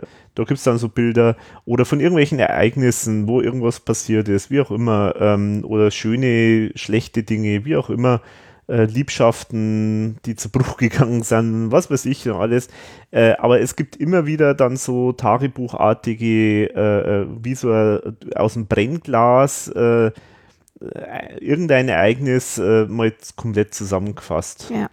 Und das ist wirklich total spannend. Ich finde also diese tagebuchartigen Sachen, wo dann der Text äh, mit der Zeichnung verknüpft wird, mhm. das finde ich ähm, total schön. Das ist einfach auch schön anzuschauen. Ja. Wir müssen uns jetzt, ah, die, die kommen jetzt noch, diese Zeichnungen vielleicht ein bisschen das vergrößern. Ist, äh, das ist auf jeden Fall jetzt äh, was Neueres äh, mhm. von den letzten, mhm. letzten Jahren. Aber ich konnte es leider nicht lesen, also, was da genau Was ich an, an dieser Zeichnung total schön finde, also wir sehen jetzt gerade in zwei Zeichnungen, das ist also ein, ich würde mal schätzen, es ist ein DIN A4-Blatt, zweigeteilt oder vielleicht ein bisschen größer, zwei DIN A4-Blätter. Auf dem oberen die aber gleichzeitig noch in den Passepartout gerahmt sind. Also es mhm. ist als ein Gesamtwerk, wird es angesehen, ist auch richtig und wichtig. Und was man hier total gut sieht, die obere Zeichnung ist ähm, wodurch das untere entstanden ist. Also der Thomas, ich glaube, es ist jetzt die äh, Gelegenheit, eine ganz besondere Technik vom Thomas ähm, zu erläutern, oh. nämlich die Collage. Mhm, genau. Der Thomas ähm, äh, zeichnet diverse Sachen oder hat dann auch so Textblöcke, die schneidet er ganz oft mhm. auseinander und macht die dann wieder zu einem neuen Bild zusammen, klebt mhm. die dann so zusammen. Und das ist also die mhm. Vorarbeit. Das Ganze wird dann, ich weiß nicht, ob er es dann kopiert oder was ja, er dann ja, daraus macht. Der kopiert es dann. Mhm. Und dann Oder entsteht und, und so, ja. scannt und dann entsteht also dieses Bild und das koloriert er dann am Ende. Mhm. Oder fügt dann noch irgendwas hinzu. Und das finde ich so mega spannend. Also diese Collagetechnik, wie er da zu seinen Bildfindungen kommt, das finde ich wirklich total grandios. ganz, ganz toll. Und ich finde es eine super Entscheidung, diese, äh, diese beiden, also Vorzeichnung in dem Sinne und das, ähm, das Werk ähm, zusammen ähm, so zu präsentieren. Ja, das ist echt, das ist echt toll. Weil bei sowas äh, stellt man sich ja dann die Frage, was ist, was ist jetzt eigentlich das Original sozusagen? Also was ist, Ja, ganz schwer. also, Keine Ahnung. weil, gut, natürlich ist interessant, äh, die zusammengeklebten, äh, also das, das Zusammengeklebte zu sehen, aber das ist natürlich dann nicht koloriert. Und eigentlich ist ja das Endprodukt, ist dann das mit Kolorierung. Ähm, Ja, und der Witz ist, bei dem, bei dem Kolorierten sieht man nämlich die Stellen nicht mehr, die geklebt sind. Also das Mhm, ist quasi überdeckt worden. Ja. Also da sind so mehrere Schichten hintereinander. Das ist was ganz, ganz Tolles. Wirklich. Ja, und das Spannende ist ja das, dass der Thomas ja genauso auch bei der Musik arbeitet. Und das ist nämlich das Tolle. Mhm. Es ist immer ein Versatz, es sind Versatzstücke aus verschiedensten kleinen Ideen und äh, irgendwie wird aus Textbrocken aus verschiedensten Songs wird dann plötzlich ein neuer Song oder aus Ideen, die zusammengesammelt werden und so. Also es ist immer so deine Art ähm, zu arbeiten, dass er, das ist ja auch das, muss man vielleicht auch bei der Gelegenheit, kann man das nochmal sagen, das ist ja auch seine Art, wie er arbeitet. Er hat sich das ja selber mal zurechtgelegt. Er hat sich das, glaube ich, abgeschaut von, von ein paar Künstlern, äh, die das auch so machen. Er, hat, er macht es wirklich extrem konsequent. Wenn er irgendwie eine Idee hat oder irgendwas hat, er macht es sofort. Er schreibt es nieder, er zeichnet es, er macht es in dem Moment. Und das nervt natürlich unter Umständen, wenn du was weiß ich, mit ihm gerade ein Glas Wein trinkst oder so und dann er plötzlich, ja, äh, Moment, ich habe eine Idee und dann flutsch ist er weg und dann ist er für Stunden irgendwo äh, vergraben und dann kommt er wieder. Ähm, aber äh, er hat sich das so angeeignet, diese Art zu arbeiten, dass er alles, was im Kopf ist, muss raus erstmal. Und das, er, er schreibt das alles nieder, er, er, er bringt das alles aufs Papier oder in den Computer oder wie auch immer. Ähm, und nachher irgendwann schleift er das dann rund oder nimmt es dann, nimmt dann mal Teile raus für was anderes oder wie auch immer. Aber das ist sein Grundprinzip. Erstmal alles muss niederge, also muss einfach festgehalten werden. Das finde ich einfach total spannend, weil das ist, glaube ich, schon anders wie manche andere arbeiten. Also, ähm, Also weißt du, an was das auch erinnert? Und was denn? An die Dadaisten. Aha, okay. Ja, weil die Dadaisten haben also Anfang des 20. Jahrhunderts auch mit so collageartigen Versatzstücken gea- gearbeitet, genauso mit Texten. Und Dada hat auch viel mit äh, Satire und so weiter zu tun. Also da ist er. Also, Ach so, okay. Mhm. also ja, also dieses das- Collageartige, das, das haben, ja, das haben schon, das ist wirklich eine ganz tolle, tolle Arbeitsweise. Mhm. Okay. Ja, ich finde das, find das auch Vielleicht ist Thomas eigentlich ein Dadaist. Hm. Ja, wer weiß, ja. Wer weiß, ja. Ja, würde passen sogar, Ja. gell? So von, Naja, gut, das ist jetzt vielleicht ein bisschen zu weit hergeholt, aber ja. ja. Vielleicht können wir auch mal, weil du vorher schon geredet hast von der Präsentation. Also das, es gibt ja ein paar Mal solche, ähm, solche Bilder, wo man sozusagen mal den, den Rohling sieht, mit zusammengeklebt, unkoloriert und drunter dann die Kolorierung. Vielleicht können wir noch mal was äh, jetzt bei der Gelegenheit über die Präsentation eigentlich von diesen ganzen Zeichnungen und Werken äh, sagen. Äh, es ist alles eigentlich meistens irgendwie äh, in einem relativ schlichten Rahmen, würde ich jetzt mal sagen, oder? Ja, Mit einem genau. Passepartout. Ganz genau. Das ist auch ganz wichtig. Ähm, das finde ich auch eine gute Lösung, also dass da, dass man da ein Passepartout gewählt hat. Das, ähm, dadurch wird einfach das Bild nochmal hervorgehoben und Mhm. dem einfach nochmal ja, eine Wichtigkeit einfach zugestanden. Es gibt eine sehr schöne Ausnahme. Ich weiß nicht, wie das entstanden ist. Äh, Und zwar, es gibt halt eine, ja, eine Zeichnung, da, da macht er so ein, was ist das, ein Förster oder ein Jäger oder irgendwas. Ich weiß nicht, was. Das könnte sein. Vielleicht war das ein Auftrag, weiß nicht, oder ein Geschenk an einen, an einen Wirt. ja, ja. Ich, ich stelle mir sowas, also wir sehen gerade eine, ähm, äh, wie nennt man sowas? Das ist ein, das gibt irgendein ein Wort dafür. Das ist also ein ovales, ähm, ovales Motiv, ein üppiger Rahmen und es hängt ziemlich weit oben. Also man hängt das irgendwie. Mhm. Also es ist eigentlich so wie, ich sage jetzt mal, also ein Renaissance äh, Porträt oder so, oder? Ist es Renaissance, wo man so viele so Porträts mit so gemacht hat? So, oder nein? Ich hm. weiß es nicht. Hm, weiß jetzt nicht, Ahnung. was du meinst. Na, aber auf jeden Fall halt diese, na, ich meine halt diese runden, äh, diese mhm, ovalen, mhm, äh, die, da hat es irgendeine, irgendeine Epoche es doch da gegeben, wo man, wo das öfter vor, wo das sehr oft gemacht worden ist und vor allen Dingen auch, wo die Reichen, also die Adligen halt sehr ja. viele Bilder von sich Ja, da hast du lassen. recht, das gab es in der Renaissance, ja. Glück gehabt. Hau ich mal was raus hier, habe ich mir gedacht. Na naja, gut. Äh, aber auf jeden Fall finde ich halt witzig, weil halt dann das natürlich ein toller Kontrast ist, ja sehr äh, ähm, äh, opulenter äh, Rahmen. Wobei der sehr mitgenommen ist, also. Ja, das schon, das stimmt, ja. Aber trotzdem halt auf jeden Fall sehr Aber er mal, und äh, er war mal opulent. ja, genau. Und dann halt als Kontrast in der Mitte halt diese Zeichnung von diesem ja, Jäger oder was das auch immer Das ist wahrscheinlich eine Berühmtheit und wir hm. tun den jetzt verunglimpflichen als möglicherweise. Aber du erkennst den nicht, ne? Nee, ich kenne. genau. naja, das fand ich auf jeden Fall eine witzige Ausnahme. Ähm, ich würde jetzt fast darauf tippen, dass das äh, Ding tatsächlich irgendwie so gemacht wurde. Also das gehört, gehört einfach so. Ich glaube nicht, dass die das für die Ausstellung. Nee, das glaube ich auch nicht. Das ist, ähm, das gehört so, ja. Das sieht so aus, als. Da wäre mal die Vielleicht gab es den, vielleicht gab's den Rahmen und er wollte mit dem Rahmen was machen oder ihm hat jemand den mhm. Rahmen geschenkt. Also ich vermute, das ist aus irgendeiner Wirtschaft und der Wirt hat dem Thomas ähm, diesen Rahmen gegeben. Vielleicht äh, hat das Bier nicht bezahlt und dann, nee, und dann ähm, hat der Wirt gesagt, na gut, dann kannst du mir hier ist ein alter Rahmen, den ich gefunden habe. Mach doch da ein schönes Bild rein. Das ist auf jeden Fall eine schöne Geschichte. Hm. Die ist ja. natürlich erfunden.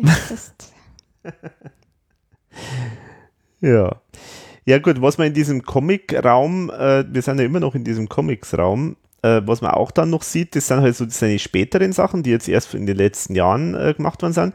Muss man jetzt vielleicht den biografisch dann auch nochmal äh, erwähnen, dass er jetzt eigentlich kann man sagen, durchaus auch inspiriert oder, oder angefeuert von der, von der Aussicht auf diese Ausstellung, aber nicht nur deswegen, hat er ja wirklich mal ganz stark angefangen, wieder sehr, sehr viel zu zeichnen.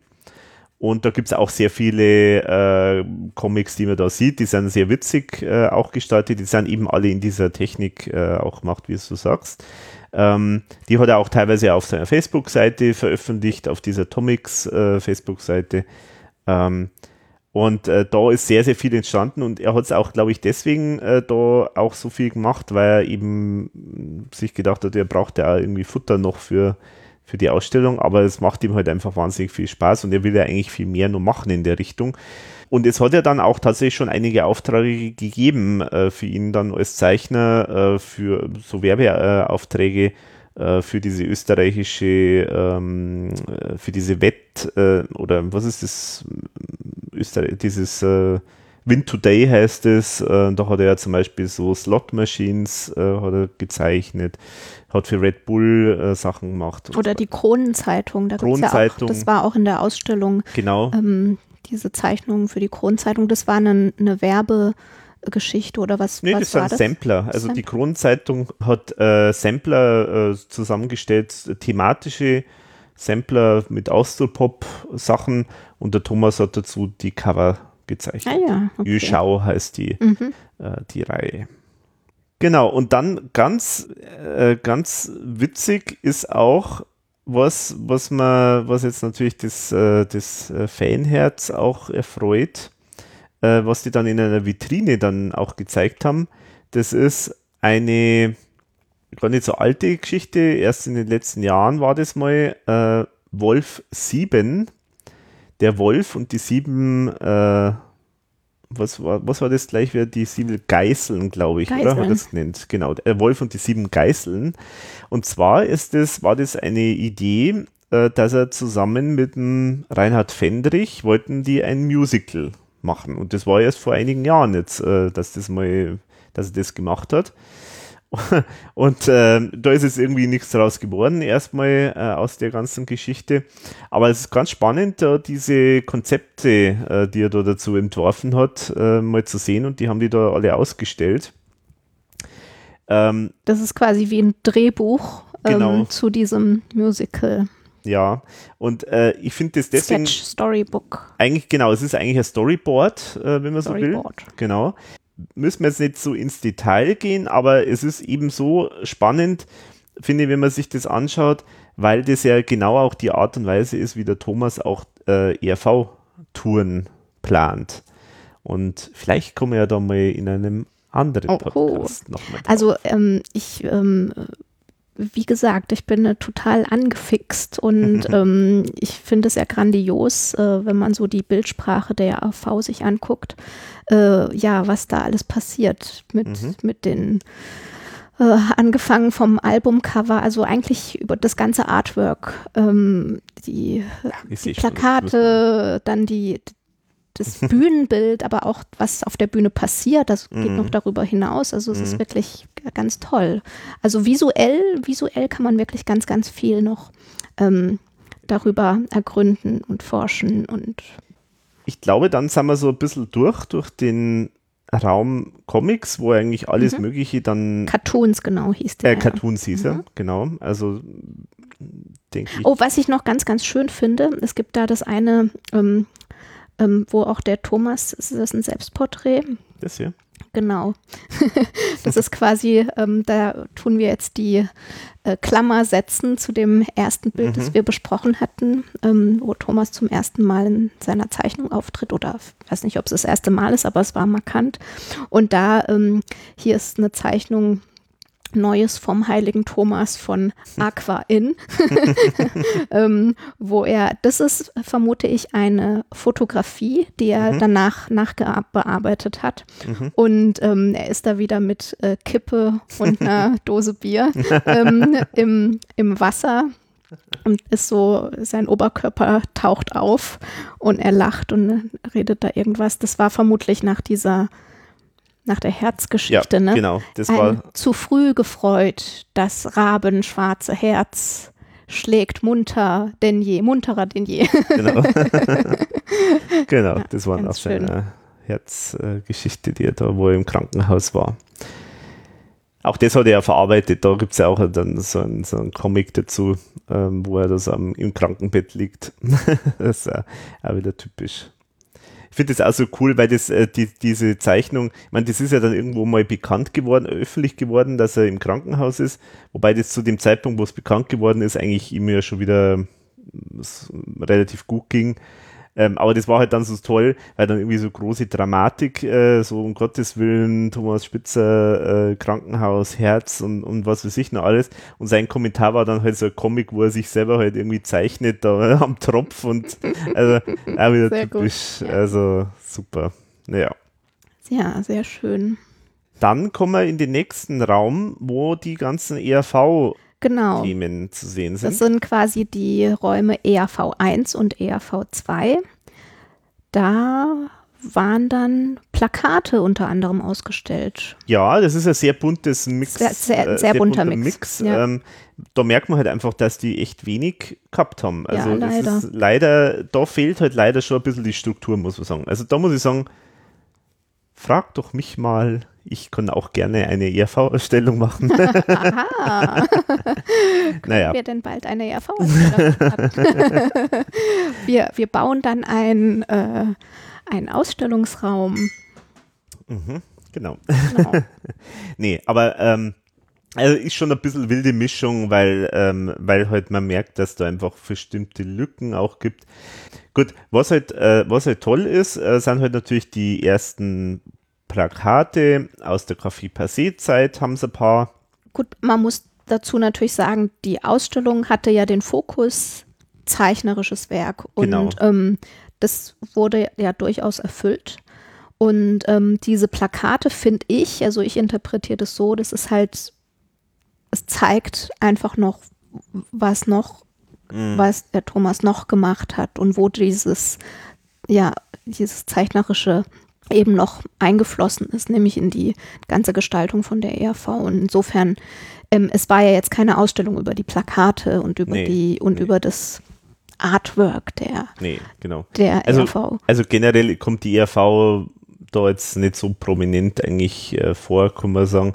Und ist vielleicht auch jetzt, ja, Ist- ist, ist auch okay. ganz okay. So. Aber trotzdem nett halt natürlich diese Also ganzen toll zu alten, sehen, auch diese, ja. Genau, die ganzen äh, alten Plakate.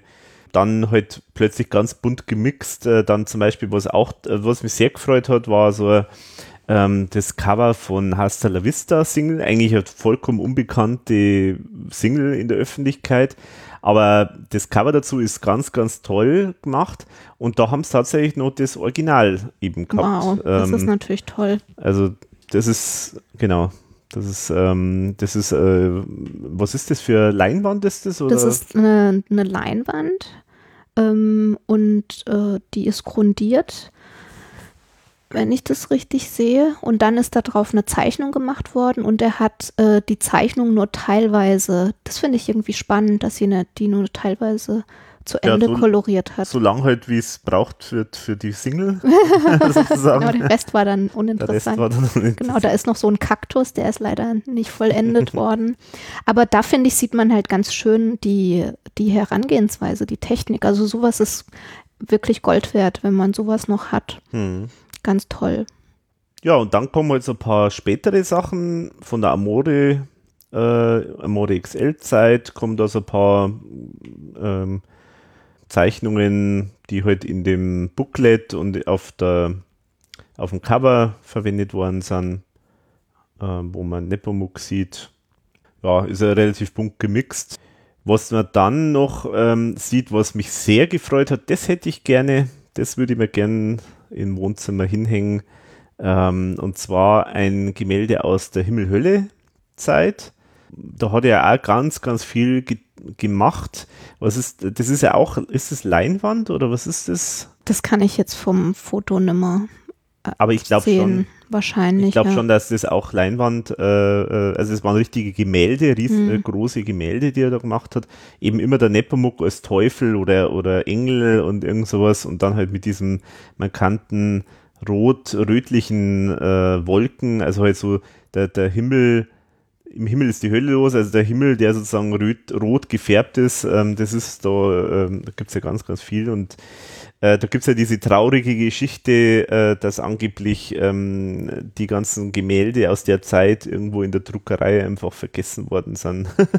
also ich hoffe, die tauchen nochmal irgendwann einmal wieder auf, weil das, das sind echt ganz tolle Sachen, die er da gemacht hat. Und ähm, Himmel-Hölle-Zeit ist auch deswegen spannend. Das war ja 97.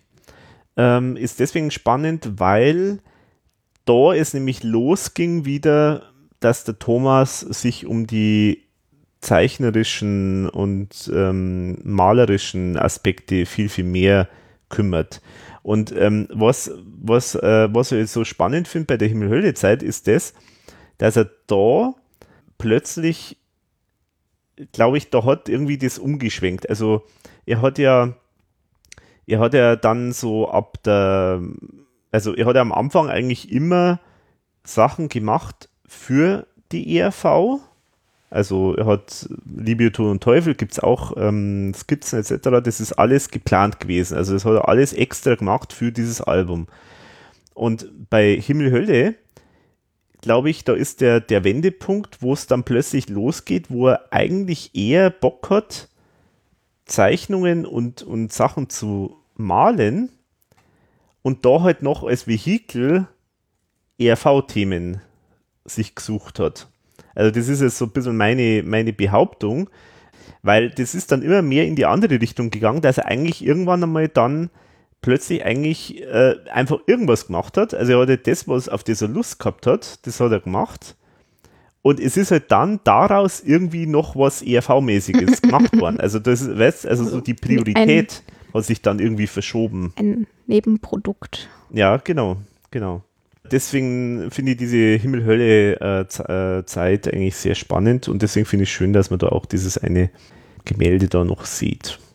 Ja, und dann auch äh, diverse Artworks, die auch dann in dem alles ist erlaubt äh, Buch zum Beispiel vorkommen. Diese Comics, die er da gemacht hat, äh, sieht man auch. Genau, das ist ja auch ganz toll, dass es jetzt diese Bücher gibt mit den, mhm. mit den Comics vom Thomas zu der ähm, Alles ist erlaubt äh, Tour. Mhm. Genau. Das hat ja bei Werwolf-Attacke auch schon angefangen. Genau, da hat es, ja auch Und schon. Also das ist natürlich wirklich, wirklich schön. Da waren ja dann noch so andere kleine Sachen, eine Gitarre, was seine erste mhm. Gitarre oder sowas so ja, wurde aufgetrieben. Ist, genau, das ist sozusagen seine, also da bin jetzt, äh, da kann ich, da kann ich jetzt empfehlen, den Podcast, den ich äh, zusammen gemacht habe mit Daniel, der, äh, der sich da irgendwie intensiv mit seinen, äh, mit den Gitarren vom Thomas beschäftigt hat. Ah, sehr gut, sehr gut den du ja gehört Den, den habe ich selbstverständlich gehört, ja, natürlich. Das war, ich weiß jetzt die, die Nummer nicht mehr, aber. ja, genau. Aber da ist ja diese, dieses eine Modell, das er da hat, diese gelbe mit diesen schwarzen Punkten, ähm, das haben sie ausgestellt. Der Thomas hat sich ja manche Gitarren ja selber bauen lassen, also extra für ihn wurden die gebaut. Welche die das jetzt genau ist, kann ich jetzt gerade nicht. Aus wie so ein Leoparden. Mhm. Leopardengitarre. Ja, und ansonsten gibt es noch ein paar so goldene Schallplatten. Ja, die fand ich ja total toll, mhm. weil die ja auch ähm, so gestaltet sind für, ja, ja. für ERV. Also die, was war das? Eine 100 Jahre zum Beispiel. 100 Jahre, aber da gab es noch eine andere, die, die von Werwolf-Attacke sieht man auch, äh, glaube ich. Und ähm, also da ist, also die Platte an sich ist eigentlich äh, Nebensache und äh, das ist eigentlich ein kleines Kunstwerk mhm. aus eben aus der ja, mit, mit Elementen aus der Tour oder wie auch immer. Ja, genau, genau. Das, ist auch, genau das sind auch Figuren, die vorkommen und das ist ja auch wieder mhm. Collage mhm. in dem Sinne dann. Mhm. Ja. Ähm, die, was ist das, Watumba? Batumba, genau, Batumba haben wir die, auch, genau. Die war, die hat mir total gut gefallen. Genau, ja, das war auch toll, ja, genau. Aber es waren diverse goldene, platine Schallplatten äh, zu sehen. Ah ja, genau da. Also die Batumba, äh, das ist die Schweizer äh, goldene Schallplatte. Äh, da sieht man sozusagen den äh, weiblichen Nepomuk in einem. Sehr verärgert. Sehr, ja, genau. Oder? Oder ist er einfach nur böse? Nein, nein, ver verärgert. verärgert. er hat ja da seine Ex-Freundin äh, abgebildet. Oh. Die war da nicht begeistert. genau, und äh, in diesem Fall eben in einem Kleid mit der Schweizer Fahne drauf. Ja, und die Schallplatte steckt in, ähm, im Ausschnitt. Also. Mhm. das ist sehr witzig. Ja. Wahnsinn, ja, dass man da sich so viel Arbeit macht, eigentlich für sowas, das ist ja, echt das cool. hat mir sehr gut gefallen. Ja. Äh, erwähnen sollte man natürlich auch noch, dass der Matthias vom IFV-Archiv, der auch im Podcast der immer wieder mal dabei ist, äh, die Schallplatten und ähm, so ein paar Memorabilien äh, von der ERV beigesteuert hat zur ja, Ausstellung. Die haben wir dann auch gesehen. Das, das vermute ich, haben die mit ERV 2 gemeint, also quasi was, ah, ja. was da noch drumherum gibt. Die Schallplatten waren total schön ähm, präsentiert, also in so, mhm. in so Boards äh, an der Wand aufgereiht, super gesichert, mhm. äh, wirklich ganz toll hinter so Plexiglas. Hätte ich auch gern sowas. Ja, das ist wirklich schön. Oh. Können wir hier im Studio machen. Mhm. Ja, genau, das machen wir hier im Studio. Genau.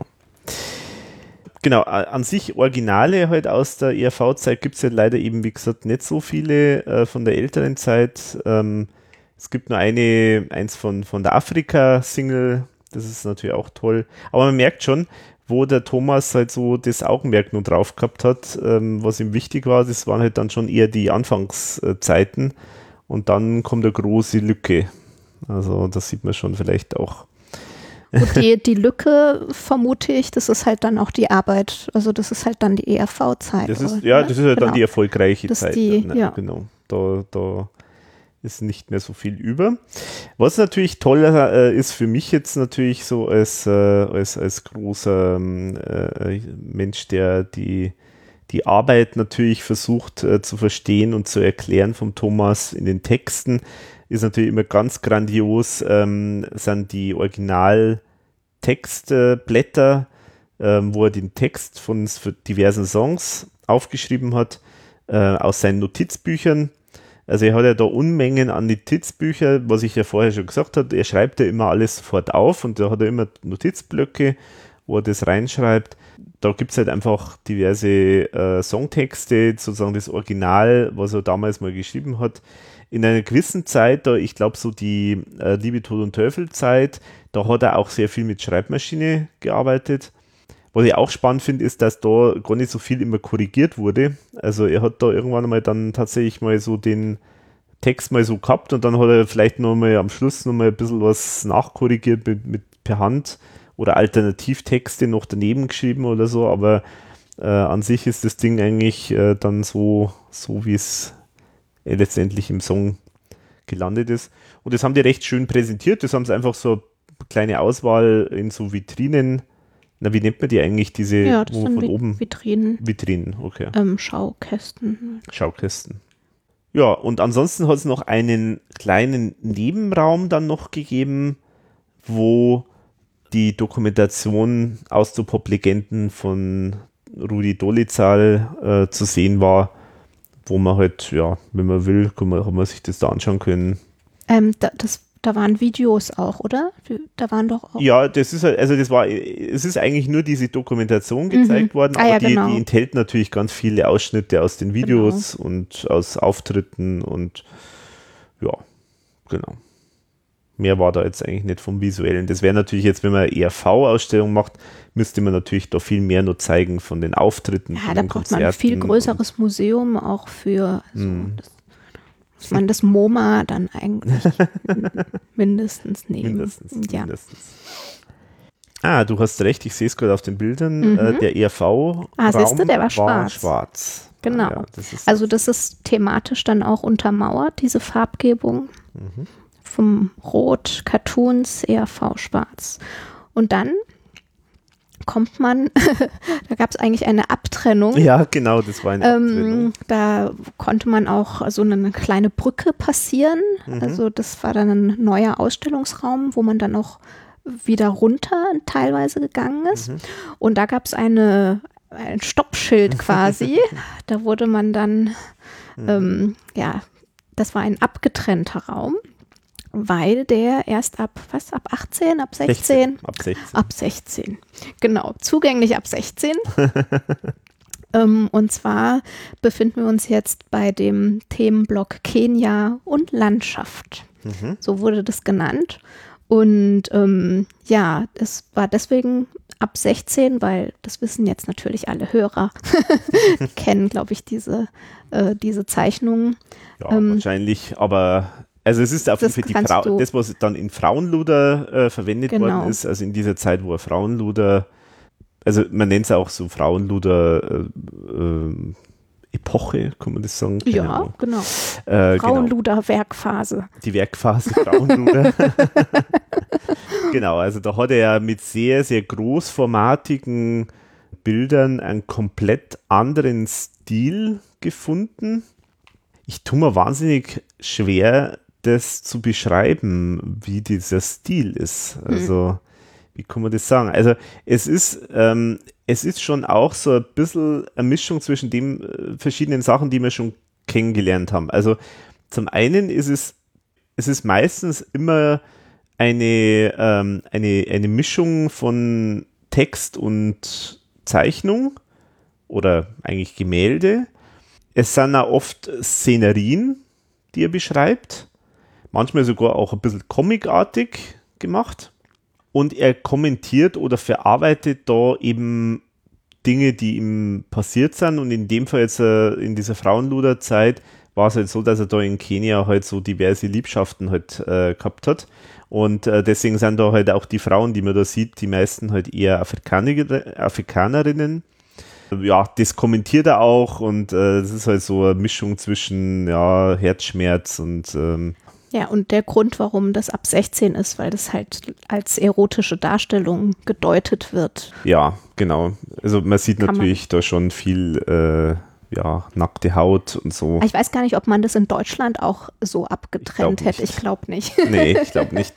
Aber was auch spannend ist, ist nochmal ein Kommentar dann dazu, also unabhängig jetzt von dieser erotischen Darstellung, steht auch noch dort, vielleicht ist das sogar eher der Grund, es steht dort, dass ähm, die Darstellung nicht kolonialistisch sein soll, Ui. sondern echtes äh, stand da drin. Ja, ja, sondern eine satirische Verarbeitung des Sextourismus, ai, ai, ai. was aber ehrlich gesagt vollkommen Blödsinn ist. Das hat nichts damit zu nee, tun. Es hat nichts damit zu tun und es hat auch nichts mit Kolonialismus zu tun, Überhaupt nicht, sondern ja. es ist einfach, er hat da halt einfach Frauen gehabt und ich meine, äh, das ist ja, also also die sind sehr, sehr poetisch, wenn mhm. man das jetzt mal vielleicht als Beschreibung sagen kann.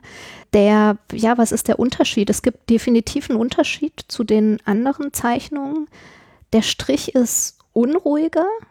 Sehr unruhig. Sehr unruhig. Ja. Mhm. Und ähm, also die, die Umrisse der Gestalten sind nicht klar abgetrennt. So bei den anderen Zeichnungen, ne, da ist die mhm. Linie ganz klar mhm. und, und auch ähm, eigentlich minimal mhm. und hier ist eine wahnsinnige Fülle und Unruhe, ja. also da, aber gleichzeitig macht es das auch so wahnsinnig bunt und lebendig und, mhm. und, ähm, und so aufregend, weil man das Gefühl hat, man sieht so viele Facetten von dieser Erzählung. Mhm.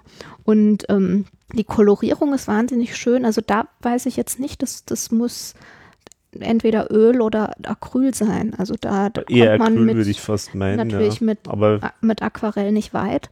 Ähm, aber da, das ist wirklich auch so vielfältig. Ähm, es sind halt Gemälde teilweise. Es ist eine mhm. Mischung aus Zeichnung und Gemälde.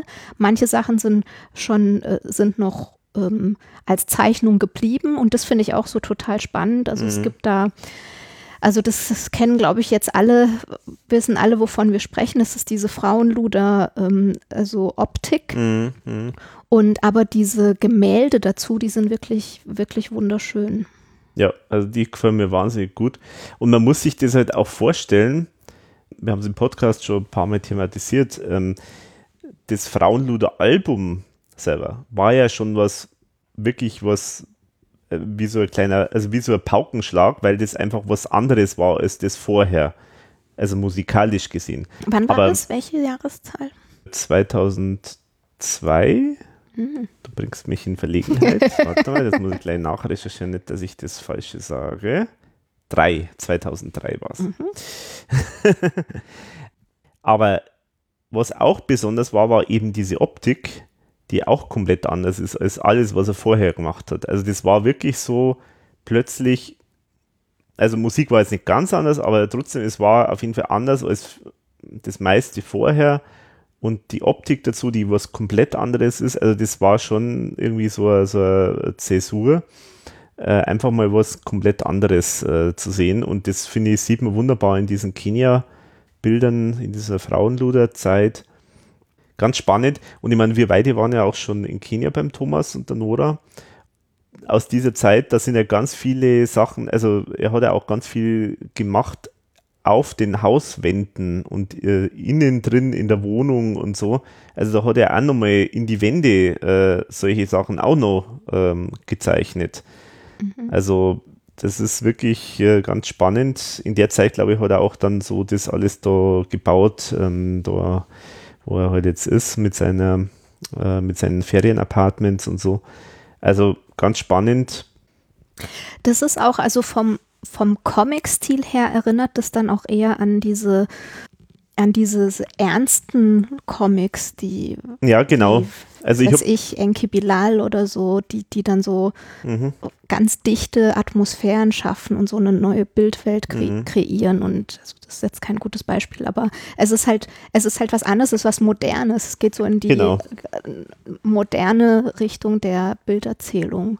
Ja. Und Genau, und ich habe ich hab damals sogar bei meiner Rezension äh, zu Frauenluder, habe ich sogar gesagt, ähm, die Alben vorher, das waren sozusagen Comics und jetzt äh, kommt ein Underground-Comic. mh, Also- so Graphic Novel oder Genau, Graphic Novels so. oder sowas, ja, genau. Also so in dem Stil ist es tatsächlich gehalten.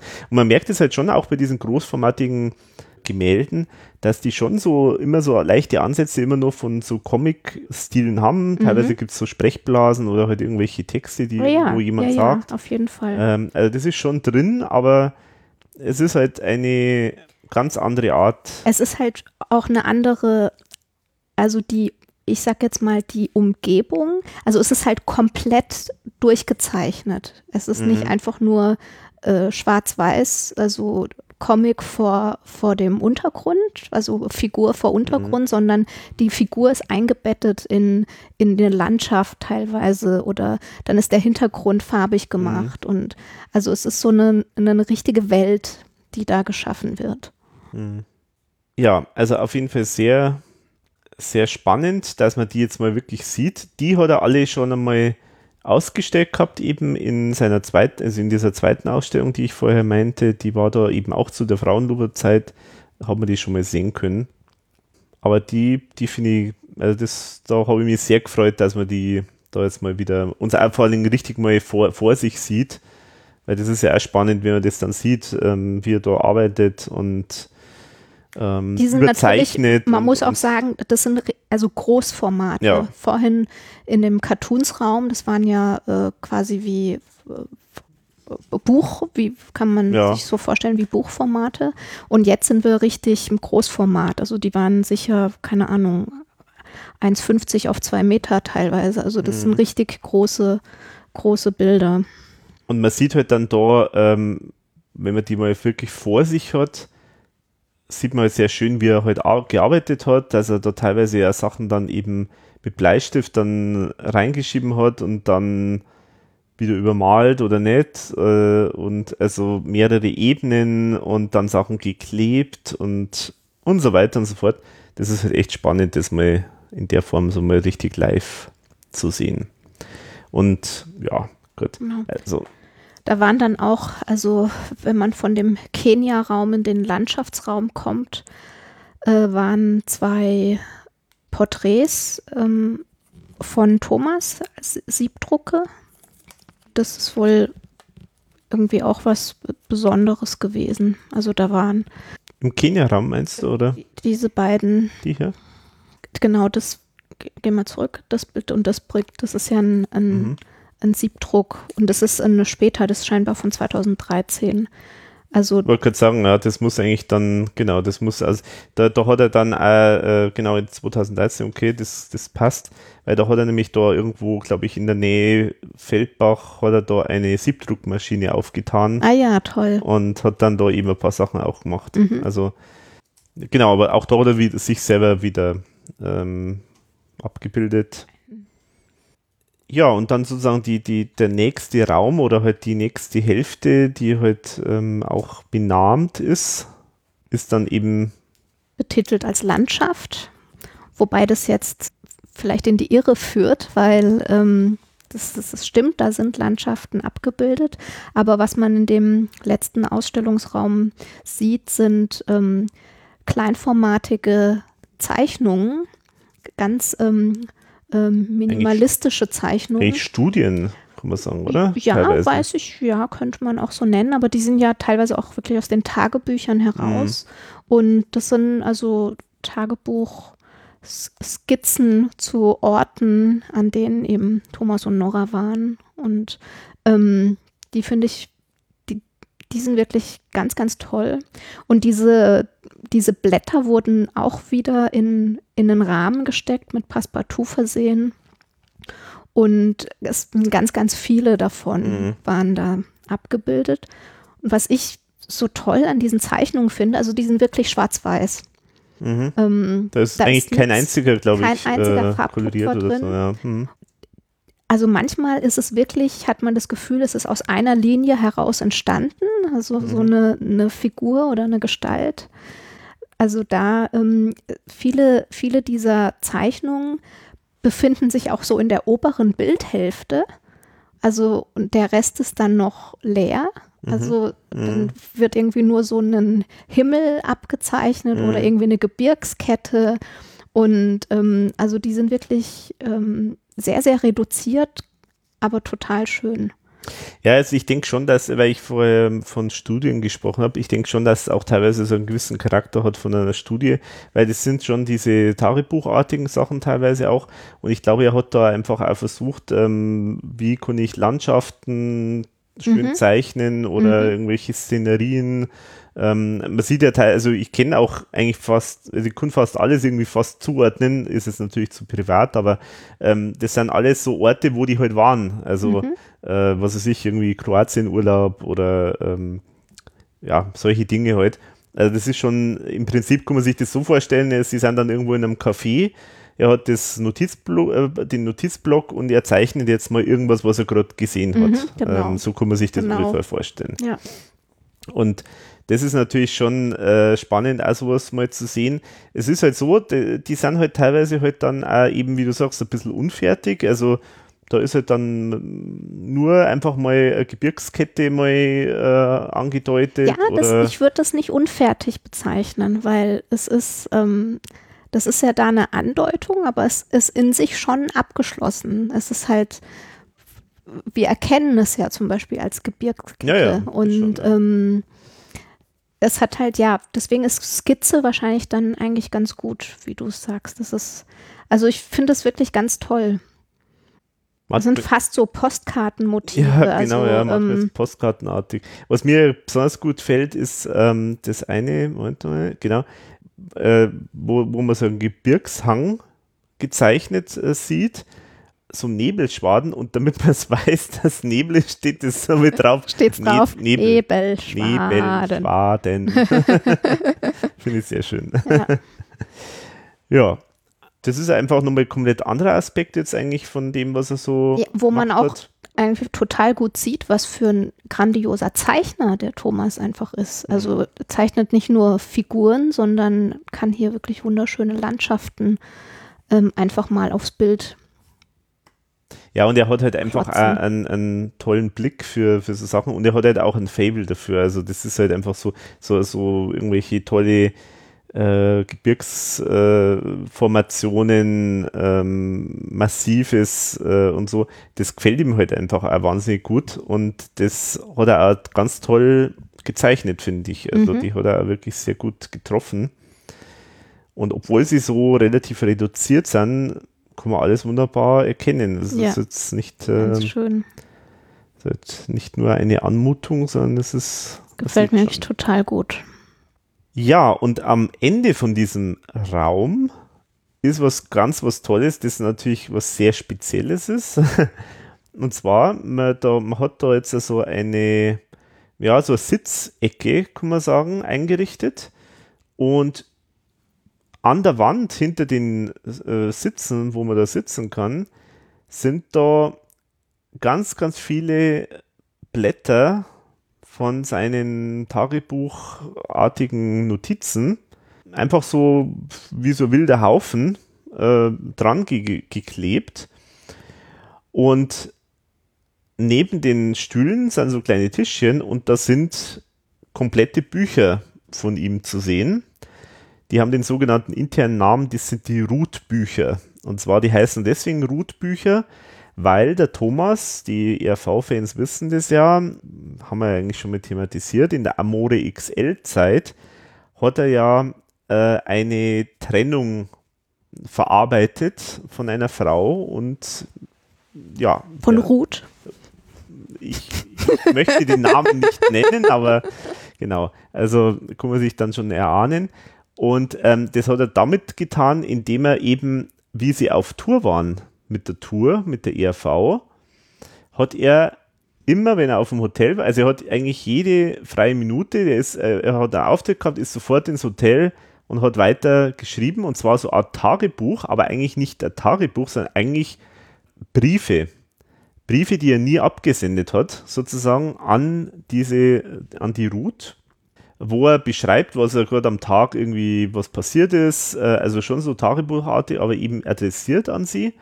Und dann auch ganz oft eben, also und alles grafische, tolle, äh, tolle gestaltete Seiten teilweise dann eingearbeitet, mal irgendwo der Zettel von der Wirtschaft noch oder von dem und dem, also, also collagenartig dann wiederum gemacht. Und alles grafisch wunderbar gestaltet. Und das sind, glaube ich, ich weiß nicht, drei, drei, vier Bücher, ich weiß nicht mhm. genau wie viele, auf jeden Fall schon einige. Und ja, leider nicht veröffentlicht. Leider nicht. Aber man konnte sich da in der Ausstellung äh, trotzdem anschauen. Also das war auf jeden Fall mal schön, das zu sehen. Ich bin mir auch nicht sicher, ob sowas, ja, weil die sind halt sehr persönlich auch, diese Dinge. Ich meine, die sind super gestaltet, finde mhm. ich, aber das ist halt, da braucht man schon viel Kontextinformation, um das mhm. jetzt irgendwie einordnen zu können. Das ist mhm. wahrscheinlich zu persönlich Vielleicht einfach. Muss man irgendwann ein Buch draus machen. Ja, gut, mit ausgewählten Sachen oder eine ja, genau, Geschichte vielleicht, ja, genau. Hm, weiß ich nicht. Ja. Wäre auf jeden Fall schön, wenn man das für eine Veröffentlichung benutzen könnte. Mhm. Oder der Thomas muss einfach ein neues Buch machen, ja. damit wir Zeichnungen und Texte von ihm sehen können. Genau. Genau. So wir, wir, wollen hiermit ein, ein, ein, ein, Buch, ein Buch von Thomas. Genau.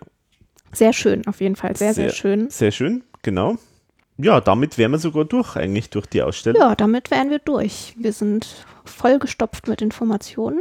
Mhm. Es war eine wunderschöne Ausstellung. Und wie gesagt, es macht einfach Spaß, sich ähm, dann da so ein bisschen rein reinzugucken und dann erkennt man oder sieht man so schöne Zusammenhänge und also es wäre auf jeden Fall schön, die äh, weiteren visuellen Geschichten mhm. der ERV ein bisschen unter die Lupe zu nehmen. Und das ist eigentlich für mich eigentlich das Einzige, was ich halt, ja, was, ich, was man auf jeden Fall noch separat machen müsste, wäre wirklich äh, ERV, weil das ist nichts Halbes und nichts Ganzes das stimmt, ja, der genau. Ausstellung. Ja, da ging es ja auch um Thomas Spitzer als Zeichner. Ja, schon, aber dann glaube ich, dann hätte man auch, dann hätte man die, die goldenen Schallplatten gar nicht äh, zeigen brauchen eigentlich, weil das äh Ja, man muss bei einer Ausstellung immer gucken, ähm, was will das Publikum, weil das die, die ja. Ausstellung, das ist halt leider so. Also Thomas ist halt als ERV mhm. Mastermind bekannt, alle mhm. kennen ihn deswegen. Und das, dann kann man als Ausstellungsmacher, muss man halt dann so ein bisschen das auch bedienen. Also mhm. muss man halt von ERV was zeigen. Das wird der Grund gewesen ja, sein. Klar, das stimmt. Und ähm, mhm.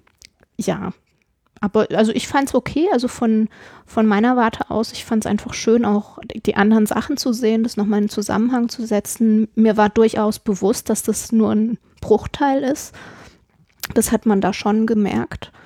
Also ich fand ähm, es eine sehr schöne, sehr schöne gelungene Ausstellung. Und schade, dass kein Ausstellungskatalog Ja, wirklich, total schade. Ja, das ist echt schade. Das ist wirklich sehr, sehr schade. Aber ich denke, da müsste man echt nochmal was machen. Ja. Dann müsste man es auch ein bisschen so einordnen, wie wir das jetzt gemacht haben, so ein bisschen, äh, dass der, der Kontext Juhu, ein Katalog. genau. Also, mir hat es auch sehr gut gefallen. Ich war, und vor allen Dingen, ich habe eigentlich fast, fast nichts gekannt. Also gut, äh, ähm, so ausstücksweise äh, habe ich natürlich schon ein paar Sachen schon gesehen gehabt äh, von ihm. Ähm, aber es war wirklich eigentlich, äh, ich denke, für die meisten, also für 99 Prozent aller Leute, die da reingegangen sind, hab, haben sie eigentlich fast nur bisher unbekannte Sachen gesehen. Ähm, abgesehen vielleicht von, von den paar ERV-Sachen und den Frauenluder-Sachen. Aber ansonsten wirklich äh, war echt toll toll und also mir hat es auch super Spaß gemacht, das anzuschauen. Und ich glaube, dass auch recht, es ist auch recht gut angekommen, glaube ich. Also es ist äh, von den Besucherzahlen her was recht, mhm. recht ordentlich. Vielleicht zum Abschluss, ich habe eine lustige Kritik gelesen im Standard, äh, im Feuilleton vom Standard äh, zu der äh, Ausstellung. Ich zitiere jetzt einmal so ein bisschen, das fand ich jetzt, äh, weil das einfach, ja, merkt man schon, also der hat schon ein bisschen ja, der hat, der hat schon ganz guten Einblick bekommen. Also der schreibt äh, hier im Standard vom 2.1.2019. Der Hang zur Brustentblößung setzt sich fort bis zum genannten Frauenluderzyklus, den Spitzer zwischen 1998 und 2002 in seinem Domizil Kenia geschaffen hat. Großformatige, abstrakt-expressive Comics, Gemälde, die laut Beipackzettel Sextourismus kritisieren sollen, die man aber genauso gut auch als Geilspecht-Fantasien ihres Schöpfers abtun könnte. In jedem Fall begegnet einem hier das alte Problem der ERV-Rezeption wieder. Hat man jenen, denen man den Spiegel vorhalten wollte, am Ende gar die schönsten Hymnen geschrieben. Aha. Also das fand ich recht schön. Toll, schön. Super. Genau. Ja, in diesem Sinne haben wir die Ausstellung jetzt ja. immerhin eineinhalb Jahre danach ja, genau. Aber es ist so, als wären wir gestern da gewesen. Ja, also genau. Also noch alles ganz frisch. Alles ganz frisch. Ganz frisch. Hat sich eingebrannt in unser visuelles Gedächtnis. Mhm. Ja, und auch wir beide machen heute noch unser traditionellen Abschluss eines jeden ERV-Podcasts, nämlich Musik abseits von der ERV. Und diesmal haben wir uns was sogar wir beide was ausgesucht. Ja, der Alex ist jetzt nur so nett und sagt das weil ich nämlich nichts ausgesucht habe. aber ja. Ja, nee, aber es ist ja was, was wir beide äh, kennen. Und richtig. zwar stellen wir diesmal kein Album vor oder irgendwas, sondern eine, wie kann man das nennen, eine Fernsehreihe eigentlich oder eine ja, Fernseh-Internet-Reihe. Richtig. Die heißt Hope at Home auf dem Sender Arte Concert den ich bisher nicht kannte, aber ist von Arte äh, ein Sender und man kann es auch in der Mediathek von Arte anschauen. Ja, und was ist das? Ja, ähm, es ist ja durchaus bekannt, äh, dass äh, durch äh, die Corona-Pandemie ja da diverse Ausgangsbeschränkungen eingestellt worden sind. Äh, wann ging es eigentlich los? Mitte März oder so, oder? Ja. Irgendwie sowas. Genau. Ja, also sprich, die Leute äh, durften, dürfen nicht äh, irgendwo auf große Konzerte gehen und so weiter. Und das ist natürlich durchaus ein größeres Problem für Musiker, weil die ja eigentlich in der Regel mit äh, Auftritten ihr Geld verdienen. Ja, und Daniel Hope ist ein Geiger. Ein Geiger, der in Berlin lebt, aber aus, weiß ich nicht, wo kommt der her? Aus, äh, also mhm. einfach Großbritannien irgendwo, oder? Aber da, der ist in Südafrika geboren worden. Ist, äh, gut, ist doch trotzdem Brite. Gut. Ich glaube, seine Frau ist irgendwie Deutsche, glaube ich, oder ich weiß nicht das, genau. Das weiß ich genau. nicht, aber er hat irgendwelche deutschen Vorfahren. Er genau. spricht nämlich äh, ziemlich perfekt, gut. Perfekt genau, Deutsch. ziemlich, ziemlich gut Deutsch.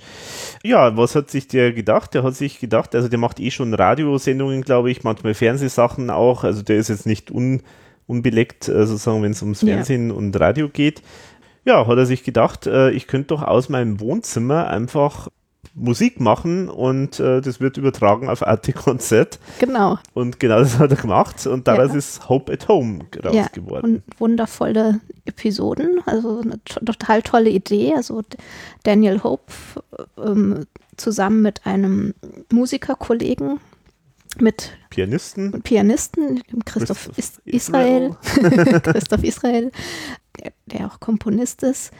Also dieses Wohnzimmer ist riesengroß, ein sehr ja, herrschaftliches, dann, ja. herrschaftliches Wohnzimmer. Also da ist genug Platz, um den Sicherheitsabstand mhm. einzuhalten. Und eben Piano und Klavier, äh, Piano und Klavier. genau wie kann man Klavier noch nennen? Nein, ich meine äh, Geige und Klavier und ähm, spielen uns Stücke vor. Das dauert immer so eine halbe Stunde, beginnt jeden Tag um sechs und ich glaube, es läuft immer noch. Also der hat hm. jeden Tag Wahnsinn. sich Stücke haben die sich ausgesucht und bieten die da und am Anfang ist ihnen dann irgendwann einmal der Stoff ausgegangen, also da haben sie dann nichts mehr gehabt, was sie, also im eigenen Repertoire sozusagen. Und dann haben sie halt angefangen, irgendwie selber Sachen zu arrangieren und also sehr Also die Sachen sind tatsächlich immer selber arrangiert, weil es ist ja Klavier und Geige. Mhm. Und die haben ja ganz unterschiedliche Sachen gespielt. Nur das Tolle ist, dass die jede Sendung noch einen Gast einladen. Mhm. Und das ist total spannend, weil das ganz unterschiedliche Gäste sind. Also nicht aus der Klassikbranche, sondern aus ganz verschiedenen äh, Richtungen. Und da haben wir jetzt auch schon ein paar angeschaut.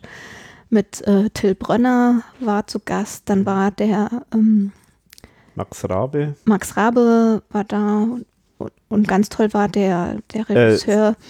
Äh, äh, Robert Wilson. Robert Wilson war da, der dann ein, nur also frisch getextetes Gedicht vorgetragen hat, was mhm. sehr emotional berührend war. Mhm. Also das ist wirklich eine ganz schöne Geschichte, die man mhm. sich so jeden Tag, jeden Abend angucken kann. Ja, und dann spielt er auch dann so Sachen ein, die ein Zuschauer äh, gefilmt haben. Also die spielen dann auch Musik. Das sind Sehr teilweise lustig. Kinder, aber teilweise auch halt, äh, andere Musikerkollegen. Musiker, Kollegen. Also der, na wie heißt der, der, ah, der große Star Geiger. Ähm, äh, Garrett. Genau, David Garrett zum David Beispiel hat, hat, auch mal was aufgenommen. genau. Genau, also echt, äh, und ist auch witzig, weil weil die beiden äh, irgendwie auch interessante Typen sind und der Daniel Hope, also bei dem lerne ich jetzt sozusagen British English. Ja, der also spricht ganz spricht den ganzen Tag nicht äh, das nach, was er sagt. A warm welcome to Hope at Home. Und dann das TH kann man auch lernen. It's the eighth, eighth, uh, sixth, uh, sixth uh, episode in a row. Genau. So, ja. ja, also wir sind schwer begeistert von Daniel Hope. Daniel Hope ist ja ein super Profi, also der ist, glaube ich, Radiomann und das merkt man auch. Ja. Und ähm, was ich faszinierend finde, ist, ähm, der hat das wirklich über Nacht quasi mhm. äh, in, in die Wege geleitet. Mhm. Der hatte diese Idee und hat wohl schon vorher mit Arte kooperiert und da ist dann plötzlich, also die ist wahnsinnig professionell, ja, das total ist gut gemacht. professionell gemacht, ja. Also es ist wahnsinnig toll gefilmt. Ja. Äh, Ton sowieso hervorragend. Und ich meine, da muss ich sagen, hallo Gottschalk, hallo Günther Jauch so macht man, man stampft aus dem Boden, so eine Sendung kann man machen und nicht ja. so einen Scheiß, wie ihr da macht mit eurem Skype, das nicht geht und Läuft das eigentlich noch oder nee, wurde schon das abgesetzt? Ist nach, nach zwei oder drei Folgen oder so. Aber so geht es auch. Also das passiert, wenn Arte mal spontan schnell eine Sendung macht. Wahrscheinlich die Macher, die werden die ganze Zeit sich entschuldigen, um Gottes Willen, tut, tut uns leid für diese, für, so unperfekt und so. Mhm. Aber in Wahrheit ist das natürlich das ist super gemacht, das ist richtig gut. Also die Leute, die das machen, einfach so mal, da muss ich echt sagen, Respekt. Also, weil auch die Kameraführung, ich meine, es ist eigentlich nur, weiß nicht, sind das zwei Kameras? Nee, nee, es sind schon viele Kameras. Ja, viele Kameras. Also Wobei, auf jeden Fall. Die sind ja auch, äh, die sind ja einfach so im Raum ja, platziert. Ja, genau, die sind nur platziert, genau, genau die sind nur platziert. Ähm, aber auch super äh, von den ganzen Einstellungen vom Licht, äh, wie es gesetzt ist. Ich meine, dafür, dass das ein, ein Wohnzimmer ist. Aber ich meine, gut, ehrlich gesagt, wer, wer, hat so Wohnzimmer. ein Wohnzimmer? Ja, genau. Also das ist natürlich. Also das, ähm, naja. Genau. Ist auf jeden Fall sehenswert. Es läuft, glaube ich, auch noch. Und ich weiß nicht, wie lange es noch läuft, aber man kann sich auf ähm, Arte, auf der Arte-App in der Mediathek unter Arte Concert sich diese Hope at Home Folgen ähm, angucken. Also werde es natürlich verlinken. Ich werde auch vielleicht ein paar Episoden noch verlinken. Also empfehl sehr empfehlen kann ich auch wirklich die Folge. Also zum einen Till Brönner von dem war sehr, sehr gut. Ähm, auch wenn der Christoph Israel so ein Riesenfan war, dass er die ganze Zeit nur geredet hat, äh, aber das macht ja nichts. Äh, aber was ich wahnsinnig beeindruckend fand, war äh, Polarkreis 18, der Sänger. Ich weiß jetzt den Namen nicht von dem, aber der hat wahnsinnig gut gesungen. Also dafür, dass das ja wirklich äh, er hat ja nur gesungen und da war und dann eben nur ganz leicht eben mit, mit äh, Klavier dazu. Also haben wir echt vom Hocker kauen, also hervorragend. Ja, genau, das ist unser Tipp, Hope at Home. A warm welcome from our ERV podcast to our listeners. Ah, it's, it's the, the 59th episode in a row. Hast einen neuen Einstieg. Ja, genau. Ja. Na gut, in diesem Sinne können wir uns ähm, jetzt äh, verabschieden für heute und Wir wünschen allen gutes Gelingen weiterhin und Servus, bis zum nächsten Mal. Ja, vielen herzlichen Dank, dass ich dabei sein durfte. Danke fürs Kommen und ich hoffe, es kommt, jetzt, kommt die nächste Folge bald.